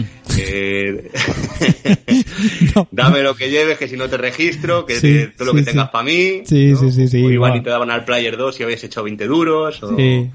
O eso, o te quito las zapatillas, bueno, esas cosas las hemos vivido. Yo- en toda España, ¿verdad? ¿No? Hay... Sí, yo en mi, en mi barrio era el dame un tanque, déjame un tanque, ¿sabes? Déjame, Déjame un tanque, sí, verdad. Déjame, Déjame un tanque. déjame un tanque y te lo Una paso. nave, una nave. Sí, eh, o una nave, exacto. Era una nave, una vida o un tanque, ¿sabes? Déjame un tanque, una vida o... Una vida. Sí, sí, sí. O te paso al jefe, te paso al jefe. ¿verdad? A mí, a mí siempre me, me, me sonaba aquella de, de eh, si me dejas un tanque te lo paso, ¿sabes? Ah, claro, claro, claro, luego ya te lo devuelvo, ¿no? Te lo crees ni tú. exacto. te, lo, te lo paso, ¿sabes? Y después pídele, pídele eh, referencias a otros, ¿sabes? Porque a mí... Claro, sí. Sí, sí, o sí. estabas tú jugando tranquilamente al Street Fighter, algo el héroe, te metía la partida, te echaba dobles, te hago una curra y te tenías que ir ahí con las orejas gachas. Sí, sí, sí. Era, era maravilloso. Y la, y la mutación que tuvieron los salones recreativos tan rápida, ¿no? Porque pasó de ser un ambiente así, pues bastante de barrio bajero, ¿verdad? A, a un ambiente casi, casi eh, de culto, ¿no? De, ¿sabes? Eh, te encontrabas ya gente, pues, eh, chavales estudiar, eh, con, con sus libros, eh, que estudiaban y todo. ¿sabes? Era, Sí, sí, sí, era- sí. ya también Yo te- creo te- en, en donde yo vivía pasó que hubo un- una fase como de juegos en 3D Hmm. o, hologramas incluso que estaban llenos de escupitajo porque los, los macarras escupían a atravesar el y estaba lleno de pollos ahí todo al final había una masa informe de asco, pollos. tío. como cuando vas al parque de atracciones y pegas el chicle en el techo pues había había un juego de estos de, de lucha que era pues, parecido al que jugaba Chihuahua Sí. en Star Wars. Sí, no yo me acuerdo. Sería los primeros, un Virtua Fighter o, o así. Mm, y, y claro, la gente, pa, pa, pa, no iba atravesando ahí los, Sí, sí, sí. las- Claro, y luego me imagino ahí al encargado ahí pasándola, que no la pasaba mucho. Sí, sí, sí. Y luego yo creo que ya dio el salto al cibercafé. Y al cibercafé ya era más del niño rata, de empezar a esas cosas, ¿no? Al- sí, de, lo, de los de los de estos, de los niños ya, pero era en PC ya y tal, ¿sabes? Sí, eran PCs, Sí, sí, ya se crearon ciertas cositas. Pero bueno, el tema de siempre pues esto de la aventura gráfica en esos en esos eh, en esos, en esos ambientes nunca nunca se mezcló, ¿no? Siempre era la aventura gráfica era más de ir a casa de tu vecino, ¿no? Y mirar, ¿no? O a casa de tu amigo, o de tu primo y mirar, ¿no? ¿Verdad, tío? Eso es sí, porque somos lo que decimos de leer mucho, ¿no? Entonces, Sí. a, a los que nos gusta leer leer. A, mí me gusta leer. Y, No sé, soy muy lector, me leo, estoy leyendo libros todo el día. y me gustaba tener un juego en el que interactuar era leer, ahí no me podía, ¿no? Eh, pues yo soy una vaca y tú eres un no sé qué, ¿no? Como hacíamos en el, en el Monkey Island, ¿no? La pelea de insulto me parece la genialidad más grande que se ha hecho, yo creo que insuperable, ¿no? Sí, sí, sí. Que te ganaba la camiseta de, de, Melee Island. Sí, sí, sí. Era, era, curioso porque pasamos del 1 al 2, del Monkey Island 1 al 2, ¿no? A, hacer un, eh, un torneo, digamos, de, de insultos, a hacerlo de, de, de, de escupitajos, ¿sabes? Que dices, ¿sabes? Y haciendo trampa, lógicamente, porque tú te metías en un cuento aquel para soltar un mega escupitajo, ¿no? Era, era curioso cómo pasamos de una cosa a, eh, donde tienes que pensar y, y partirte los cascos eh, con, el, con, el texto a, a, escupir directamente, ¿sabes? Es curioso. Estamos hablando contigo, me estoy dando cuenta de eso, ¿no? de cómo eh, a lo mejor las personas que no somos tan habilidosas, mm. si nos gustaba la aventura conversacional porque era más de razonamiento, era más de... O sea, no tenía yo que tener la destreza del Prince of Persia, claro. te quedaba un pasito cortito o te caías a los pinchos 40 veces que acabas hasta los cojones de caerte a los pinchos. Sí, sí. Me acuerdo el día que vino mi vecina con el Prince of Persia 2 en 10 disquetes. Madre me lo estuve instalando toda la tarde, toda la tarde, toda la tarde, y luego daba un pasito y me comía una araña. Daba un pasito y me comía no sé qué. joder, yo, yo prefiero, eh, yo qué sé, pues el Cozumel o el Loom. No tengo amigo que juega al Loom. Sí, sí, también. Sí, sí. claro. claro, claro. Sí, era, eran juegos al fin y al cabo que, que te, bueno, pues eso, yo siempre lo dicho, ¿no? Que, que te permitían estar tú tranquilo en tu habitación, sin estrés, ¿verdad? Y leyendo, y mm. ahora cómo hago esto, y ahora no sé qué, tal, ¿no? Mm. Era un poco como más cultureta, ¿no? Quizá, ¿verdad? Sí, sí, sí, sí, sí, sí. Sí, sí, Era, era curioso. Pues... Yo la herencia o más parecido point and click, o no sé si tú lo cuentas o, tal, yo soy súper adicto a Layson Mythology. Sí. O sea, estoy, estoy totalmente enganchado, todavía sigo jugando a Layson Mythology todavía. Sí, sí. Y es lo más parecido que yo hago a eso, porque además me entretengo y hago tontería, pues hago 500 aldeanos y doy palizas y hago cosas así. en, vez de, en vez de hacer un ejército de soldados, pues hago muchos aldeanos y cuando tengo mucho, mucho, mucho voy a dar palizas con los aldeanos. Y cosas así. y también tengo que leer, hacer estrategias. Y estoy tranquilito. Y a lo mejor estoy jugando, me llama mi mujer, oye, eh, vete un momentito tal que hay que hacer. Vale, vale, lo dejo con la pausa, vuelvo, no estoy con, no estoy con ansiedad. Claro, claro, claro. Sí, sí. Eso, por ejemplo, en un Metal Gear Solid, eso no lo puedes hacer, porque te, te salta la escena cinemática y ya no sabes de qué va la historia, ¿sabes? Y, encima que muchas veces no la pueden ni pausar, ¿sabes? Es todo ahí, venga, espérate que no puedo ni grabar partidas. Es, claro, claro, claro. Es, curioso. Claro, que somos de esa generación, somos de generación de, de, no salvar partidas y que pues a lo mejor te tenías que apuntar un código, claro. apuntar una cosa. Sí, sí, sí, sí, era, era súper curioso, tío.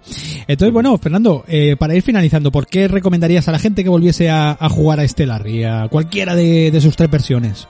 Yo recomendaría a la gente que jugase Larry si lo jugó antes. Pues algo como algo nuevo. decir, yo, oye, nunca he jugado al Larry, voy a ver qué tal, pues a lo mejor tampoco le es la gran cosa pero cuando no había otra cosa, eh, es algo que tú te puedes identificar con el perdedor, ¿no? O sea, tú fíjate, cuando tenía 13 años, jugaba con un cuarentón que era virgen, y ahora tengo 43, y follaba más con 13. Entonces, a lo mejor, eh, sí puede ser que te identifiques ahora con 40, ¿no? Ya, que, que, con el Larry, ¿no? Que te voy a salvar ahí a chuzarte y, esas cosas.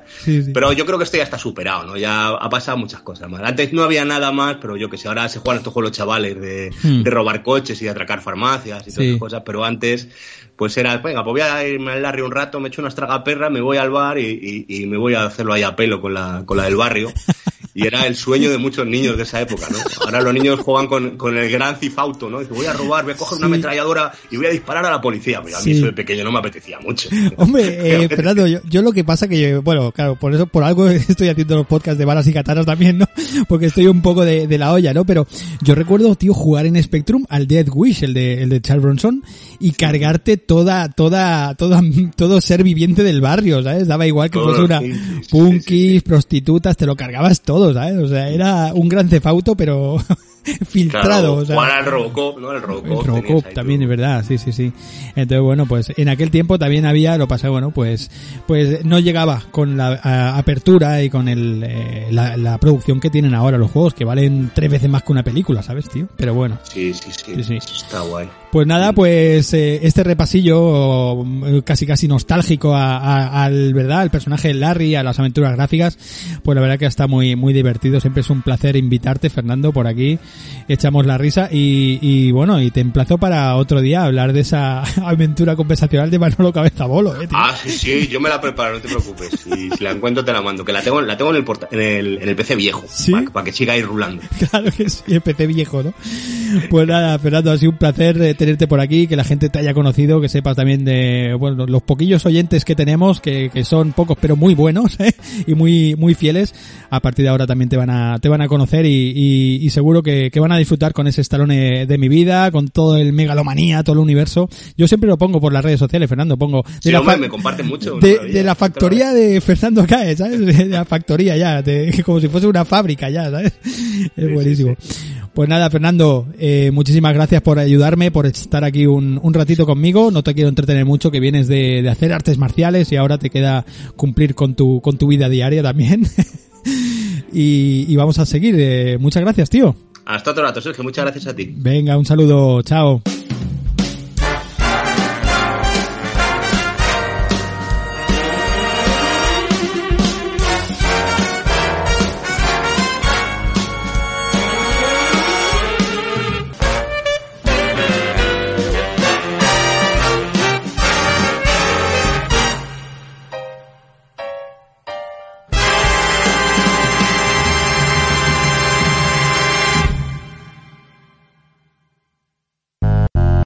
Estás escuchando Point and Click Podcast.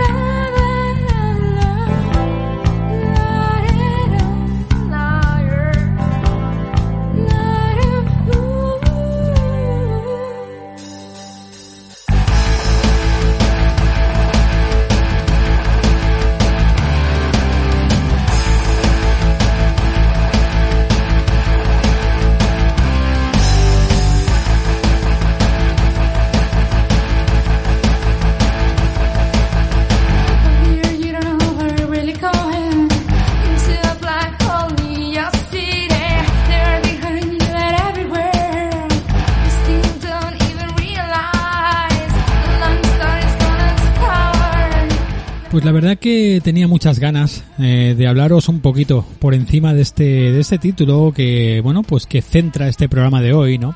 Este tema central. Tampoco voy eh, voy a profundizar mucho porque bueno sé eh, de amigos y de compañeros míos que me han dicho que todavía no lo han jugado, que lo tienen pendiente, que tal, que bueno al tratarse de un juego así de péndulo y tal español que no lo tenían como muy en consideración, pues yo les recomiendo a todo el mundo que se dejen de prejuicios, ¿verdad? Y que, y que se metan de pleno en eh, lo que es una de las sagas más importantes de las aventuras gráficas españolas, ¿no? Yo creo que esta saga y este estudio péndulo, pues con, sobre todo con este título, se consagrado, se consagraron como, como un gran estudio y como, como gente que sabían bien bien lo que, lo que hacer con las narrativas eh, de los juegos, ¿no? De los videojuegos. Y sobre todo, pues con el género del point and click que, que mm, tanto sea para bien o para mal, pero nunca lo han dejado. Eh, es a día de hoy cuando digamos que se están eh, alejando un poquito o están un poquito jugando, jugueteando con, eh, con el género, eh, la aventura gráfica integrada en otro, en otro tipo de, de, de temática o de, o de mecánica, ¿no? Como es el caso pues del Black Sat, por ejemplo, eh, o el caso de este último juego de, de Hitchcock, ¿no? Este, el, juego este último que está por llegar, ¿no? A día de hoy. Eh, entonces, pues, eh, la verdad que yo creo que es un, eh, es un titulazo el juego que hoy nos, que hoy nos eh, envuelve, ¿no? Yo creo que este Runaway a Road eh, Adventure, yo creo que es uno de los grandes de, de- de- tanto de la compañía Péndulo como de las aventuras gráficas en nuestro país.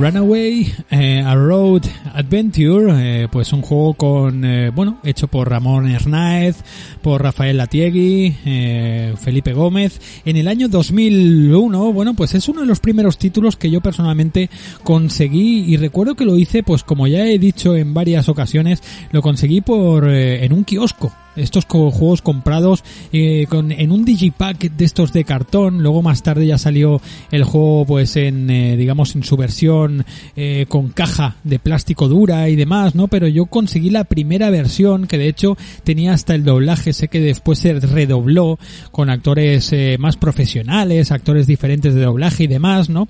Pero yo conseguí la primera versión y, y la verdad que fue para mí un disfrute, ¿no? Era pues una de las primeras veces que podía ver de esa, con esa calidad una aventura gráfica, ¿no?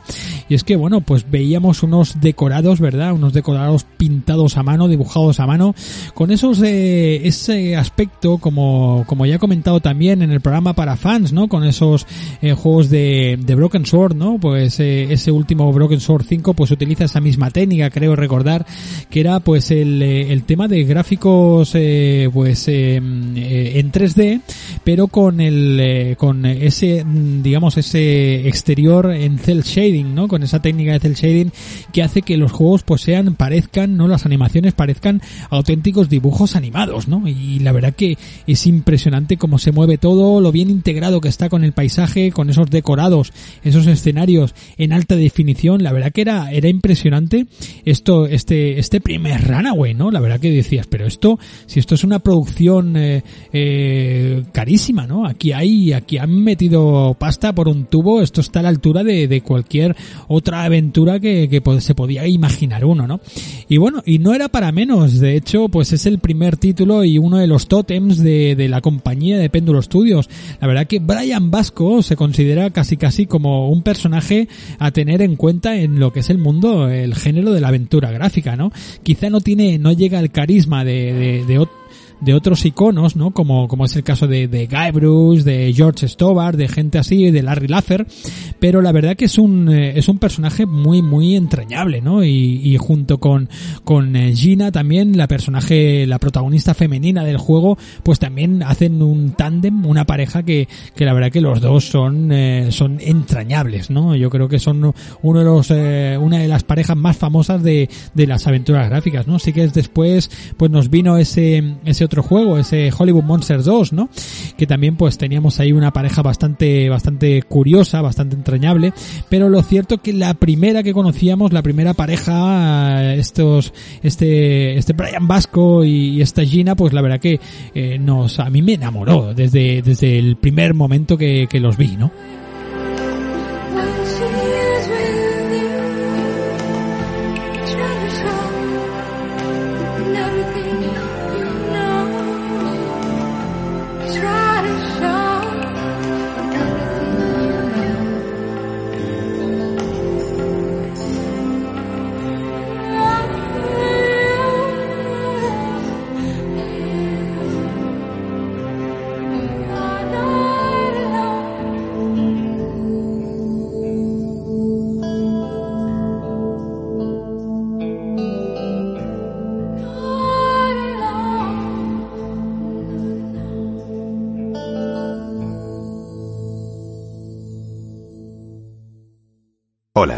Mi nombre es Brian. Estoy aquí para contaros algo que me pasó hace un par de semanas.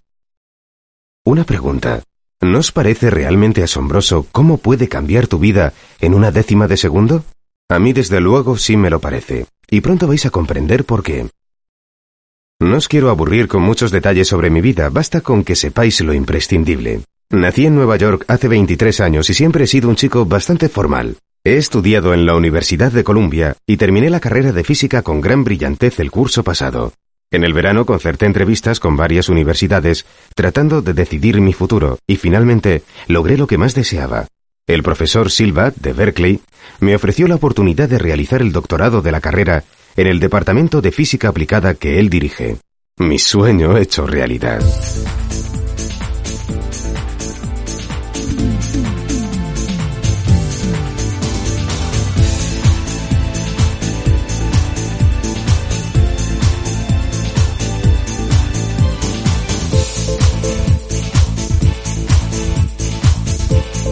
Lo curioso, lo primero que te salta a la vista en este juego es la manera, la, manera de explicarnos la historia. Es que empieza pues con un fondo negro y vemos a un personaje sentado en una silla, un tipo como muy seguro, muy, un tío muy, muy, pues, muy experimentado ya, ¿no? Un Brian Vasco, pues así con su, con sus, mmm, con sus pelos ahí desaliñados, con su camiseta eh, de playera y, un tío pues que nos está explicando la historia más o menos y toda la trama, toda la historia, todo el juego, pues está contada por medio de flashbacks que él mismo nos, eh, nos está contando, ¿no?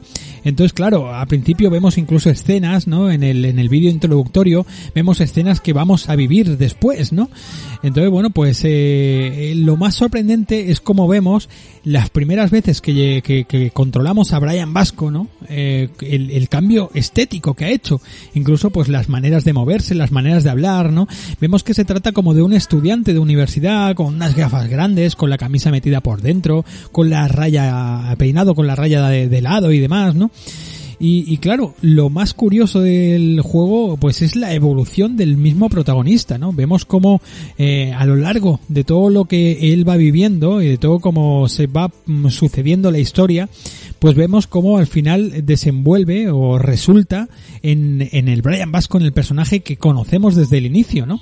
Entonces la verdad que eh, a mí me parece sensacional lo bien explicado que está eso, está hecho eso, ¿no? Que vemos que a principio pues es un personaje incluso ese primer Brian Vasco lo vemos como un tipo manipulable no de hecho pues se deja llevar por Gina y la y la y esta la lo encandila digamos lo engaña de tal manera que él hace todo lo que ella quiere le pide no a principio pues parece ser que es porque claro él eh, sin querer no pues no quiero contar mucha cosa de la trama pero bueno al principio de la de la historia pues vemos que él la atropella no y la lleva pues al hospital. Entonces pues claro, él tiene y vemos que el jugador, o puede pensar el jugador, pues que es como una especie de respeto, ¿no? De, de responsabilidad que tiene por haberle hecho daño, por haberla accidentado y demás, ¿no? Pero claro, vemos que después todo esto no es bien bien así, que el interés que tiene el, el personaje Brian Vasco es eh, casi casi meramente sexual y es que bueno, vamos eh, vamos entendiendo de que ella es una bailarina de striptease, ¿no? A, conforme va avanzando la historia, a principio pues parece ser que es eh, como una actriz de, de un club nocturno, de teatro y demás, pero después conocemos que no, que ella se dedicaba realmente a, a un, eh, estaba en un club de striptease y se dedicaba a ese, a ese mundillo pero bueno no es no es eh, no es ni por asomo mala persona solamente pues que ella sabe cuáles son sus eh, sus virtudes y las utiliza pues a modo casi casi de historia de cine negro no eh, vemos casi a mí me, me, incluso me recordaba a películas pues lo típico de la femme fatal donde pues utiliza los encantos de mujer para eh, engañar al personaje de turno y bueno eso pues sí que entiendo que en aquellos tiempos o ahora ya visto a día de hoy pues eso no estaba muy bien visto porque casi casi eh, Gina es la, la que le trae todos los problemas a, a Brian Vasco pero bueno eh, bien bien tampoco no lo veo así porque es Brian el que al final decide dejar eh, los estudios y dedicarse un poquito a vivir a vivir la vida y, y, y, bueno y a ser feliz con, con Gina no como vemos al final de todo de toda la, la saga no que, que todo, bueno, pues te comentar que, que todo esto pues tienen dos episodios más, ¿no? Luego vino pues ese eh, el sueño creo que se llamó el sueño de la tortuga y el tercer episodio a Twist of Fate, ¿no? El, eh, el giro de, del destino o algo así, ¿no? Se llamó. Eh, yo personalmente, ya lo he dicho varias veces, personalmente me quedo con la segunda parte. Para mí es el juego, es el mejor de los tres juegos, ¿no? Y, y, me, y me gusta, pese a que, tengo entendido de que eh, Péndulo Studios pues no, no, no aguantaba a, al, al, personaje, a Brian Vasco, ¿no? Lo tenían como un poco en, en, eh, en, le tenían un poco de tirria, ¿no? Es curioso, ¿no? Esto que, que recuerdo aquello de que la tercera parte empezaba con el entierro de Brian Vasco y, y ellos se ponen a aplaudir y demás, ¿no? Entonces, bueno, era, era algo curioso, ¿no? Pero, Pero bueno, eh, no me quiero ir del, del primero, la verdad que bueno, el juego pues transcurre con una historia, una aventura en la que nos mete esta Gina, nos lleva pues a un montón de parajes, eh, conocemos un montón de, un montón de, personajes, ¿verdad? Nos lleva un montón de, de, sitios eh, que, que vamos conociendo, un montón de personajes secundarios, ¿no? Eh, partiendo pues por los mafiosos que persiguen al principio, ¿no? Los mafiosos que persiguen a, a Gina, ¿no? Eh, típicos mafiosos italoamericanos, estos que vemos en las películas, ¿no? Eh, pues cortados todos por un poquito por el mismo patrón, ¿no? Por el mismo, son casi casi fetiches, ¿no? Típicos. Después vemos también eh, que encontramos pues eh, personajes inspirados en películas como Priscila, ¿no? Reina del Desierto y demás, aquella, aquellos travestis, ¿no? Que, que con una, una estética así, pues entre estas películas que he dicho, ¿no? La de John Fu, por ejemplo, o la, la Priscila Reina del Desierto, o películas incluso de Pedro Almodóvar, ¿no? Vemos aquí mezclando pues el tema así más tejano, el tema pues más americano y tal, con eh, un poco el tema cañí, ¿no? También está, está muy, muy curioso, ¿no? O la, o el personaje este de Saturno, ¿no? Que es, eh, es un artista estos, eh, como así como muy, muy egocéntrico, metido en su arte, en su propia obra y demás, ¿no? Está muy, muy curioso o el o, Rutger, ¿no? Rutger que es el eh, un botánico, es un tío que, que, que se dedica a la, a la siembra y a la planta de, de, de- a la plantación de, de todo tipo de hierbas y lógicamente pues eh, la catación, ¿no? La, la cata de todo tipo de drogas también, ¿no? Eh, después también tenemos eh, encuentros con, mm, con eh, brujos eh, indios, ¿no? Latinoamericanos, de estos típicos nativos americanos, de estos indios típicos, también los vemos por ahí, ¿no? Después una, eh, una millonaria también, dueña del típico, creo que se llamaba, eh, el pueblo era Douglas, eh, Douglasville, creo que era un, eh, un pueblo, el típico pueblo de western, ¿no? Ya un poco pues de capa caída y, esta, esta dueña, ¿no? Que se, que se dedica pues eso al, al, a, a regentar ese pueblo, ¿no? Creo que se llamaba Sushi ella, ¿no? Después tenemos, bueno, pues es, es una, una hacker, ¿no? Esta Sushi es una hacker, pues, que se, bueno, pues profesional en todo el tema informático y demás. Tenemos un montón de personajes, o, o Joshua, ¿no? El personaje de Joshua también, el típico tío, pues así un poco fricazo, que no sé, bueno, pues, eh, también un genio de la, de la tecnología, un tipo pues que nos ayuda a lo largo de todo el juego y tal, así pues, co- como un poco ido, ¿no? Está un poco, un personaje un poco, un poco ido, ¿no? Un poco loco, ¿no? Este, este, este Joshua. La verdad que todos los personajes en el juego son bastante ricos y la verdad que te acabas, pues, eh, acaba, te acaban todos eh, ocasionando mucha, mucha simpatía, ¿no? Ya no solamente están bien desarrollados los dos personajes principales, Brian y Gina, sino que también, pues, el resto, el resto de personajes, ya te digo que funcionan muy bien, ¿no? Hay un montón, un montón de personajes y nos ocurren un montón de aventuras, ¿no?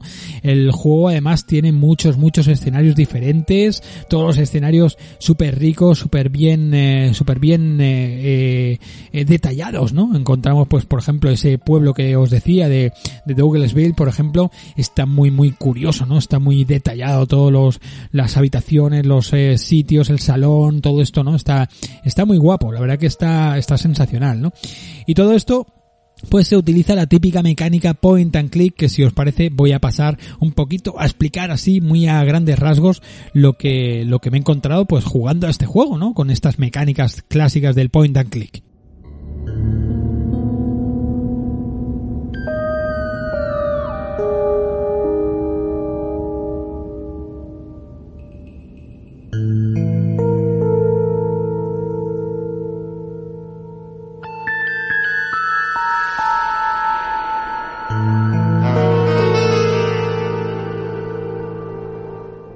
No te vayas.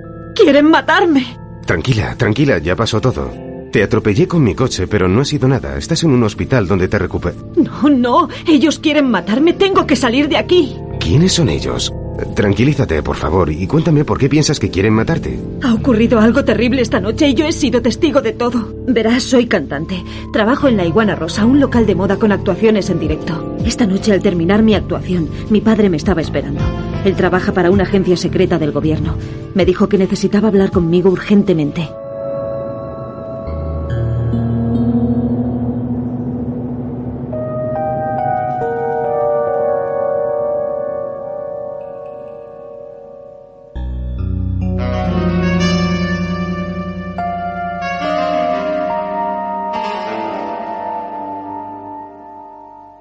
Pues como os decía, las mecánicas de, de, este Runaway pues son muy clásicas, muy clásicas, ¿no? De hecho tenemos todo a nuestra disposición, todo el escenario, ¿no? Todo el decorado, pues para, para buscar, para investigar, ¿no? Para probar, ¿no? Tenemos ahí a nuestro movimiento donde clicamos pues va, va Brian hacia, hacia el punto donde hemos clicado. Entonces, bueno, si arrastramos ese puntero a la parte superior de la pantalla, pues eh, tenemos un acceso directo a nuestro inventario, ¿no?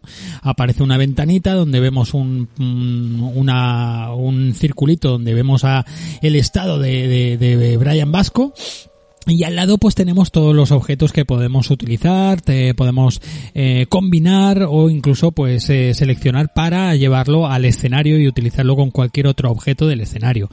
Eh, después nuestro puntero, conforme va pasando por encima de los objetos interactuables, eh, pues eh, este cambia en el- la típica eh, crucecita, ¿no? El típico simbolito eh, eh, indicador de nuestro puntero cambia, pues, a- por ejemplo, a una lupa para examinar, o si pulsamos el botón derecho, pues cambiamos al siguiente, a la siguiente acción que sería coger, sería pues cualquier otra otra acción. Creo que no hay muchas más, hay dos o tres acciones más en nuestra en nuestra rueda, digamos, de acciones que vamos eh, cambiando con este este botón este botón derecho de- del inventario, ¿no?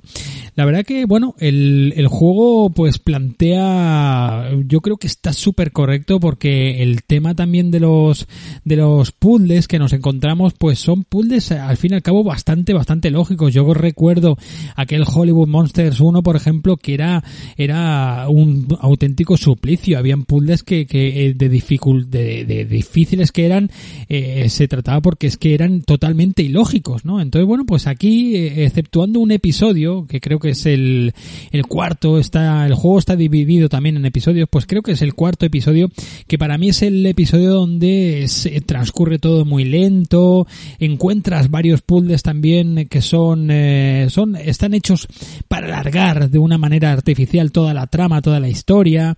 Por ejemplo, el, eh, los que lo hayáis jugado sin plantear mucho, sin desvelar mucha cosa más, pero acordaros del puzzle de Joshua de las notas musicales. Era una un auténtico eh, auténtico via crucis aquello. A mí se me hizo súper eterno.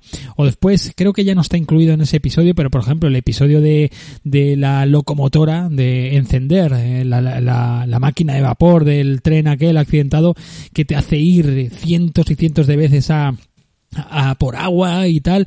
Claro, tampoco tienes una explicación, una motivación que, que sepas bien bien o te dé el juego una explicación de por qué tienes que hacer eso. Tú lo vas haciendo porque en ese momento te encuentras perdido y no sabes qué más hacer. Simplemente pues desarrollar esa parte de la, de la trama, pero realmente no entiendes muy bien, no está muy bien explicado. Pero son eh, momentos muy en concreto, muy especiales que se salen del resto. El, el conjunto del juego, el conjunto de puzzles, de mecánicas jugables del juego, la verdad que está muy bien, muy correcto. El juego está muy bien explicado además. Eh, todo se corresponde muy bien. El desarrollo del personaje, como ya os decía también, pues eh, con el resto de, de juegos, ¿no? El resto de trama, de, de la trama del Runaway, pues eh, mm, está muy bien explicado, ¿no? Ese desarrollo de Brian Ese, ese, como digamos, eh, de ahí viene el título, ¿no? Runaway es todo el rato como una, una huida hacia adelante, ¿no? Del personaje, ese, ese, eh, ev- esa evolución de Brian Vasco, la verdad que está muy bien explicada, está muy bien planteada, ¿no? Eh, Brian Vasco, bueno, pues sale el tipo, sale de, de Nueva York en su coche hacia la Universidad de Berkeley, ¿no? Se dirige y bueno, y el tipo, bueno, pues iba a hacer un doctorado, ¿no? Y, el tío pues se encuentra metido eh, cuando va, creo que eh, se le ocurre pasar a buscar un libro por la biblioteca y tal, pues es cuando sucede el gran accidente que le cambia la vida, ¿no? Ese momento está muy bien marcado en la historia, ¿no? Eh, le cambia de tal punto que hasta tiene casi encuentros, eh, como vemos en el juego, con alienígenas, casi casi contacta, contacta, con, con alienígenas, ¿no? Está, está muy bien, pero sobre todo o el, el tema es eso, la evolución de los personajes, sobre todo el de Brian Vasco, ¿no? Que vemos cómo pasa de ser el clásico eh, empollón de clase, ¿no? El clásico estudiante a, a ser casi casi un aventurero, ¿no? Un tío pues lanzado a la aventura y, y, como muy seguro de sí mismo, ¿no? Un tío pues que lo tiene todo controlado, ¿no? Está, está muy, muy bien. Eh, este juego también se esperaba y tuvo muy tuvo mucho éxito entre los fans de la aventura pues porque eh, mucha gente esperaba como un relevo un avance tecnológico de las aventuras gráficas con este Runaway. Y la verdad que por mi parte yo me incluyo en el grupo que, que salí contento pero sé que hubo mucha gente que salió decepcionada de este, de este juego. No entiendo tampoco bien bien el por qué. Se lo achacan a bueno a ciertos ámbitos eh, del guion no de que bueno pues de que el juego no te planteaba puede ser que, que sea así en ciertos que el juego no te planteaba muy bien el tono en el que al que iba dirigido, ¿no? Encontramos pues momentos casi casi cómicos, ¿no? Que podría ser el juego eh, una comedia o un juego pues que, que hace homenaje, hace guiños a, a sagas como Monkey Island con ese sentido del humor así un poquito más absurdo y demás. Eh, o incluso después vemos asesinatos a sangre fría, ¿no? Que dices, bueno, pero entonces yo, eh, ¿qué estoy presenciando? En ese aspecto, pues quizás un poco criticable, quizás sí que tengan razón la gente que, que, que bueno, pues le- lo, lo, lo puso de vuelta y media en su, en su día. Pero yo tampoco esos, esos detalles, esos momentos, o esas, cos, esas cositas, pues tampoco haría decantar la báscula hacia la balanza, hacia, hacia lo malo, hace que es un mal juego. Yo creo, y me repito, que creo que es uno de los grandes títulos de, de Péndulo Studios y de las aventuras gráficas. Así que sirva esto un poquito como conclusión, ¿no? Después de escuchar toda esta banda sonora también que hemos escuchado, ¿no? Este doblaje un poquito y demás, pues yo creo que como conclusión simplemente añadir que eso, que eh, es una de las aventuras gráficas eh, más trepidantes que, he jugado eh, últimamente. O sea, Runaway es un juego que empieza eh, de 0 a 100 y te mete de pleno en una historia que los puzzles están metidos de una manera muy orgánica, quitando ese episodio un poquito más eh, artificial, más metido ahí pues para alargar la duración del juego, pero yo creo que los personajes son eh, incluso hay algunos personajes que también rozan lo absurdo, pero bueno, que te llegan a caer bien y les llegas a pillar cariño, ¿no? Entonces yo creo que es un juego, un juego, un juego, un gran título. Yo creo que está muy bien hecho todo el tema gráfico, el tema mecánico, funciona muy bien. Se nota un juego cuidado en todos sus aspectos, en el apartado gráfico, sonoro, ya lo habéis oído también. Eh, los gráficos ya dicho, ese cel shading ahí que casi casi casi parece una película de animación.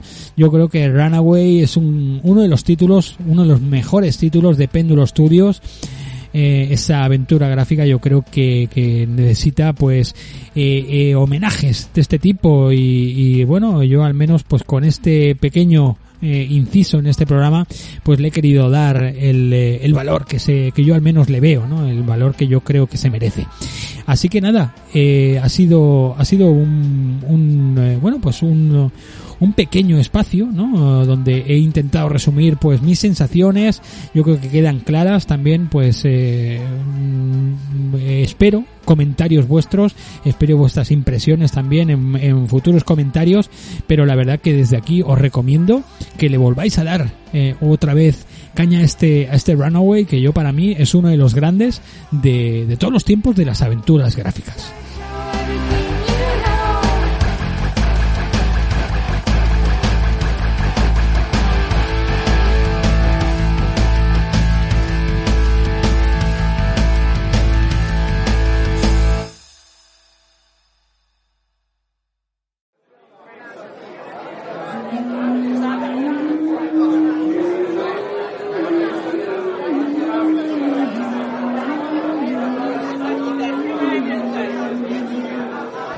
El correo de los oyentes.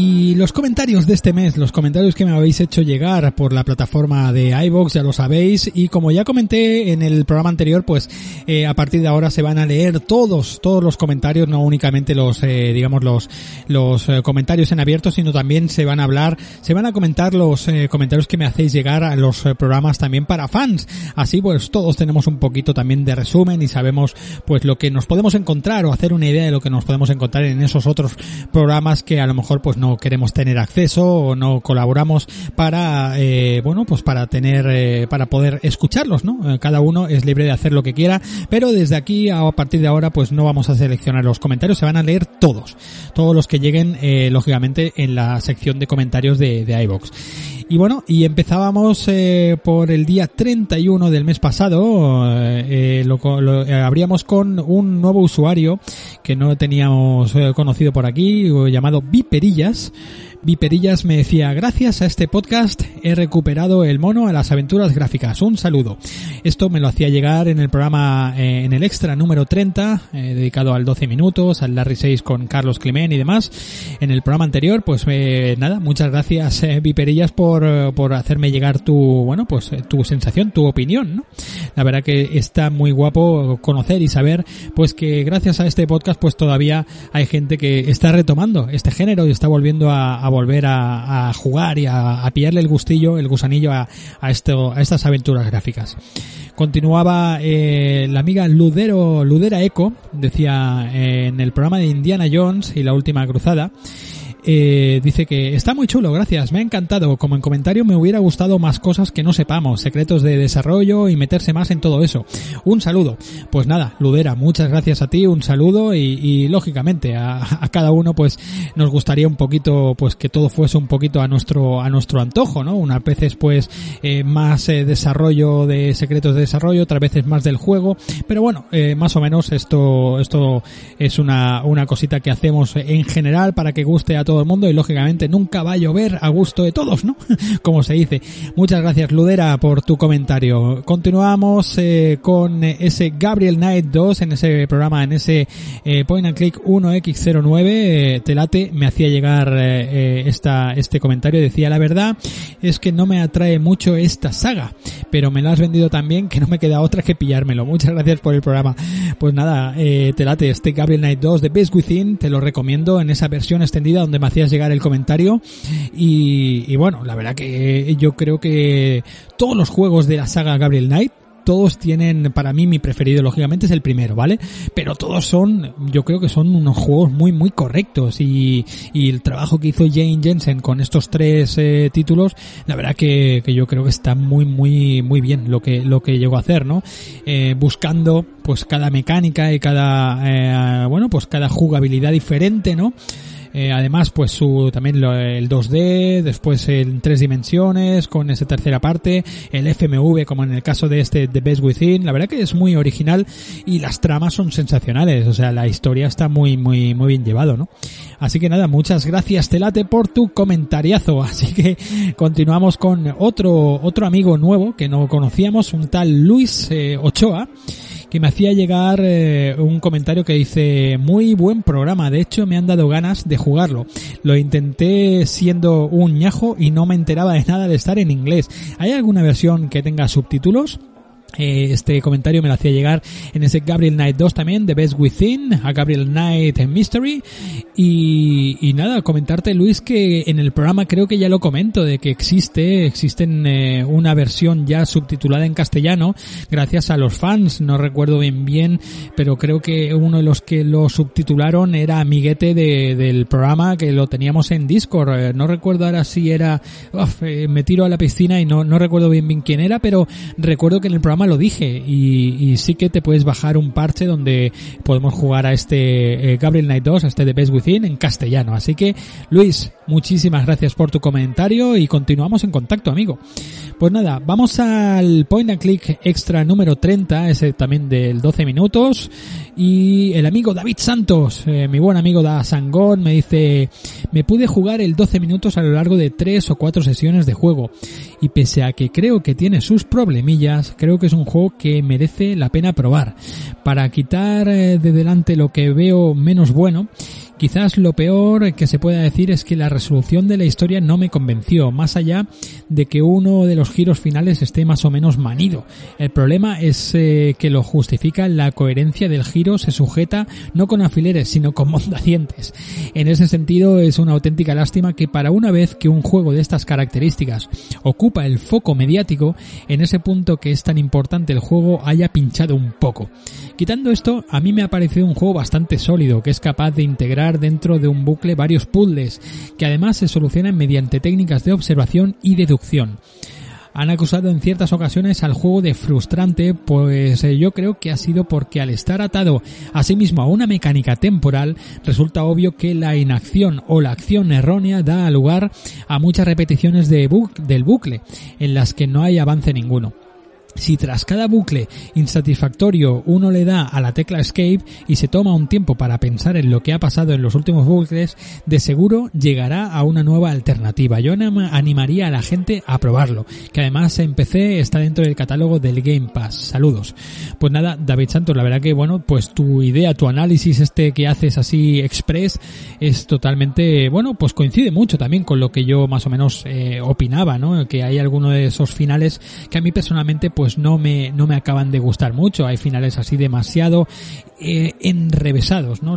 Eh, y cierto que varios de ellos están ya bastante, bastante manidos, ¿no? Pero coincido totalmente en lo que, en lo que tú comentas y sobre todo pues reitero también eh, tu argumento de que hay que darle una oportunidad y que yo creo que está muy muy bien el hecho de que un juego de este tamaño, de este calibre, pues haya salido de esta, de esta manera, ¿no? Yo creo que está, está genial. Y vamos con el último, último de los comentarios ya de este mes, me lo decía otro usuario nuevo que se llama IVPD, IVPD, no sé bien bien eh, que se, no sé si será Iván, no tengo ni idea, pero bueno, IVPD me decía, hola Sergio, supongo que ya lo sabes, pues eres un tío muy bien informado acerca de este mundillo, pero The Seventh West no solo dio lugar a una secuela oficial de Eleventh Hour, sino que en 2019 un grupo de fans sacaron una tercera parte no oficial titulada The Thirteenth Doll.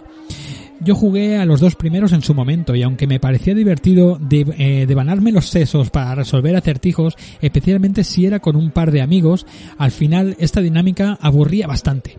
Me daba un poco de rabia tener toda una mansión completa a mi disposición, con muchas habitaciones pintorescas y pasadizos secretos para que en la práctica diera igual ir a un sitio que a otro, pues todo se reducía a hacer lo mismo una y otra vez, resolver acertijos que para colmo solían ser dificilísimos. Excelente proyecto el que tienes con el podcast un saludo. Esto me lo hacía llegar el amigo Ifpede al programa especial Aventuras Gráficas de Terror volumen 2, ¿vale?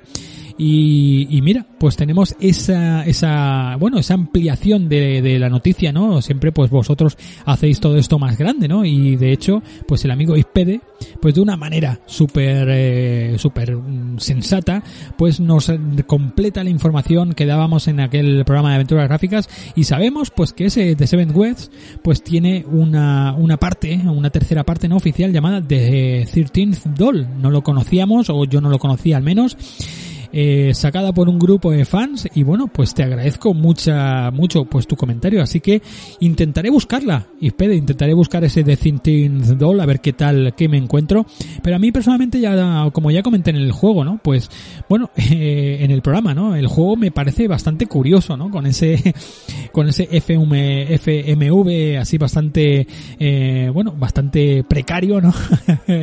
y, y, la verdad que bueno, pues eh, es un juego muy curioso, ¿no?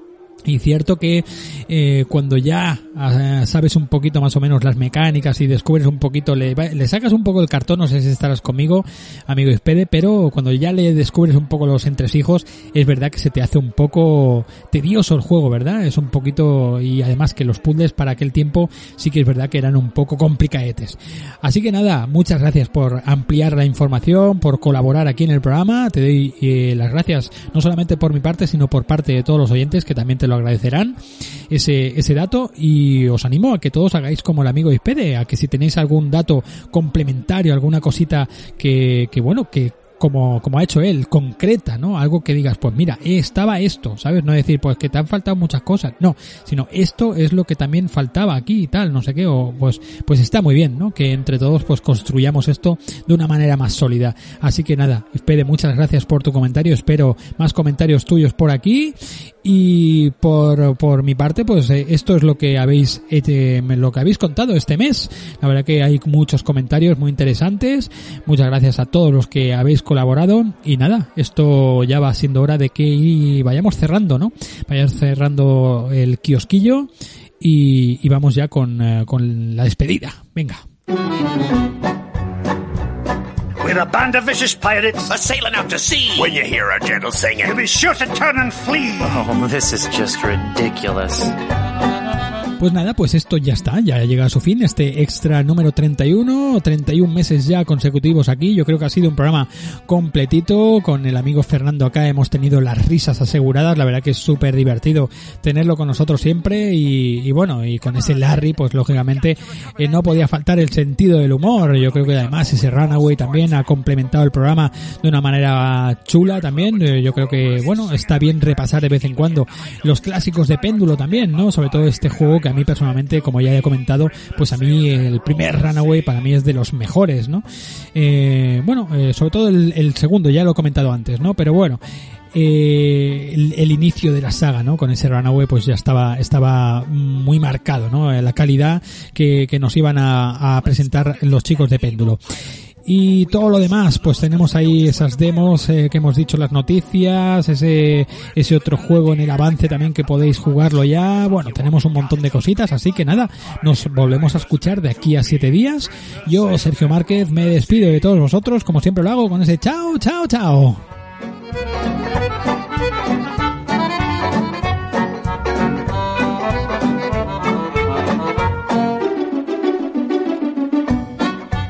All right, crew, let's get to work. Our vocation's a thing we love, a thing we never shirk. We'll fight you in the harbor, we'll battle you on land. Oh, when you meet singing pirates, there'll be more than you can stand. Oh, that was a good one. No, it wasn't.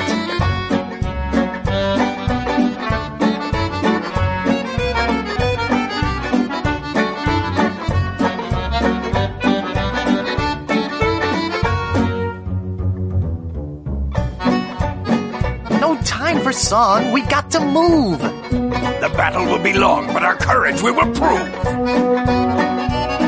We're a pack of scurvy sea dogs. Have we pity, not a dram? We all eat roasted garlic. Then sing from the diaphragm. A pirate I was meant to be. Trim the sails and roam the sea.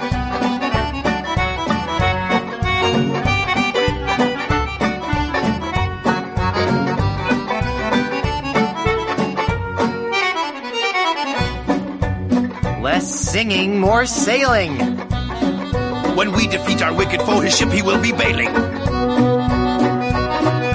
If you try to fight us, You will get a nasty whacking. If you disrespect our singing, we will beat you to a kraken. A pirate I was meant to be. Trim the sails and roam the sea.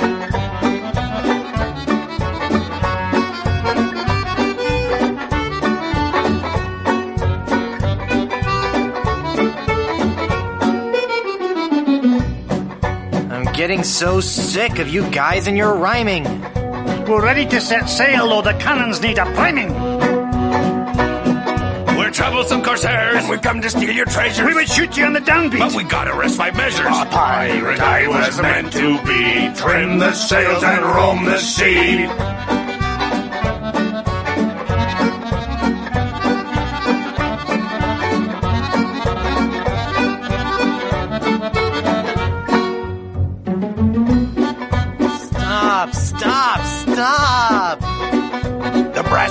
Polish, and the deck is what we'll mop.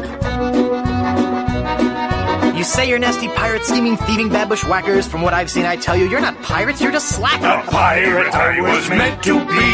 Trim the sails and roam the sea.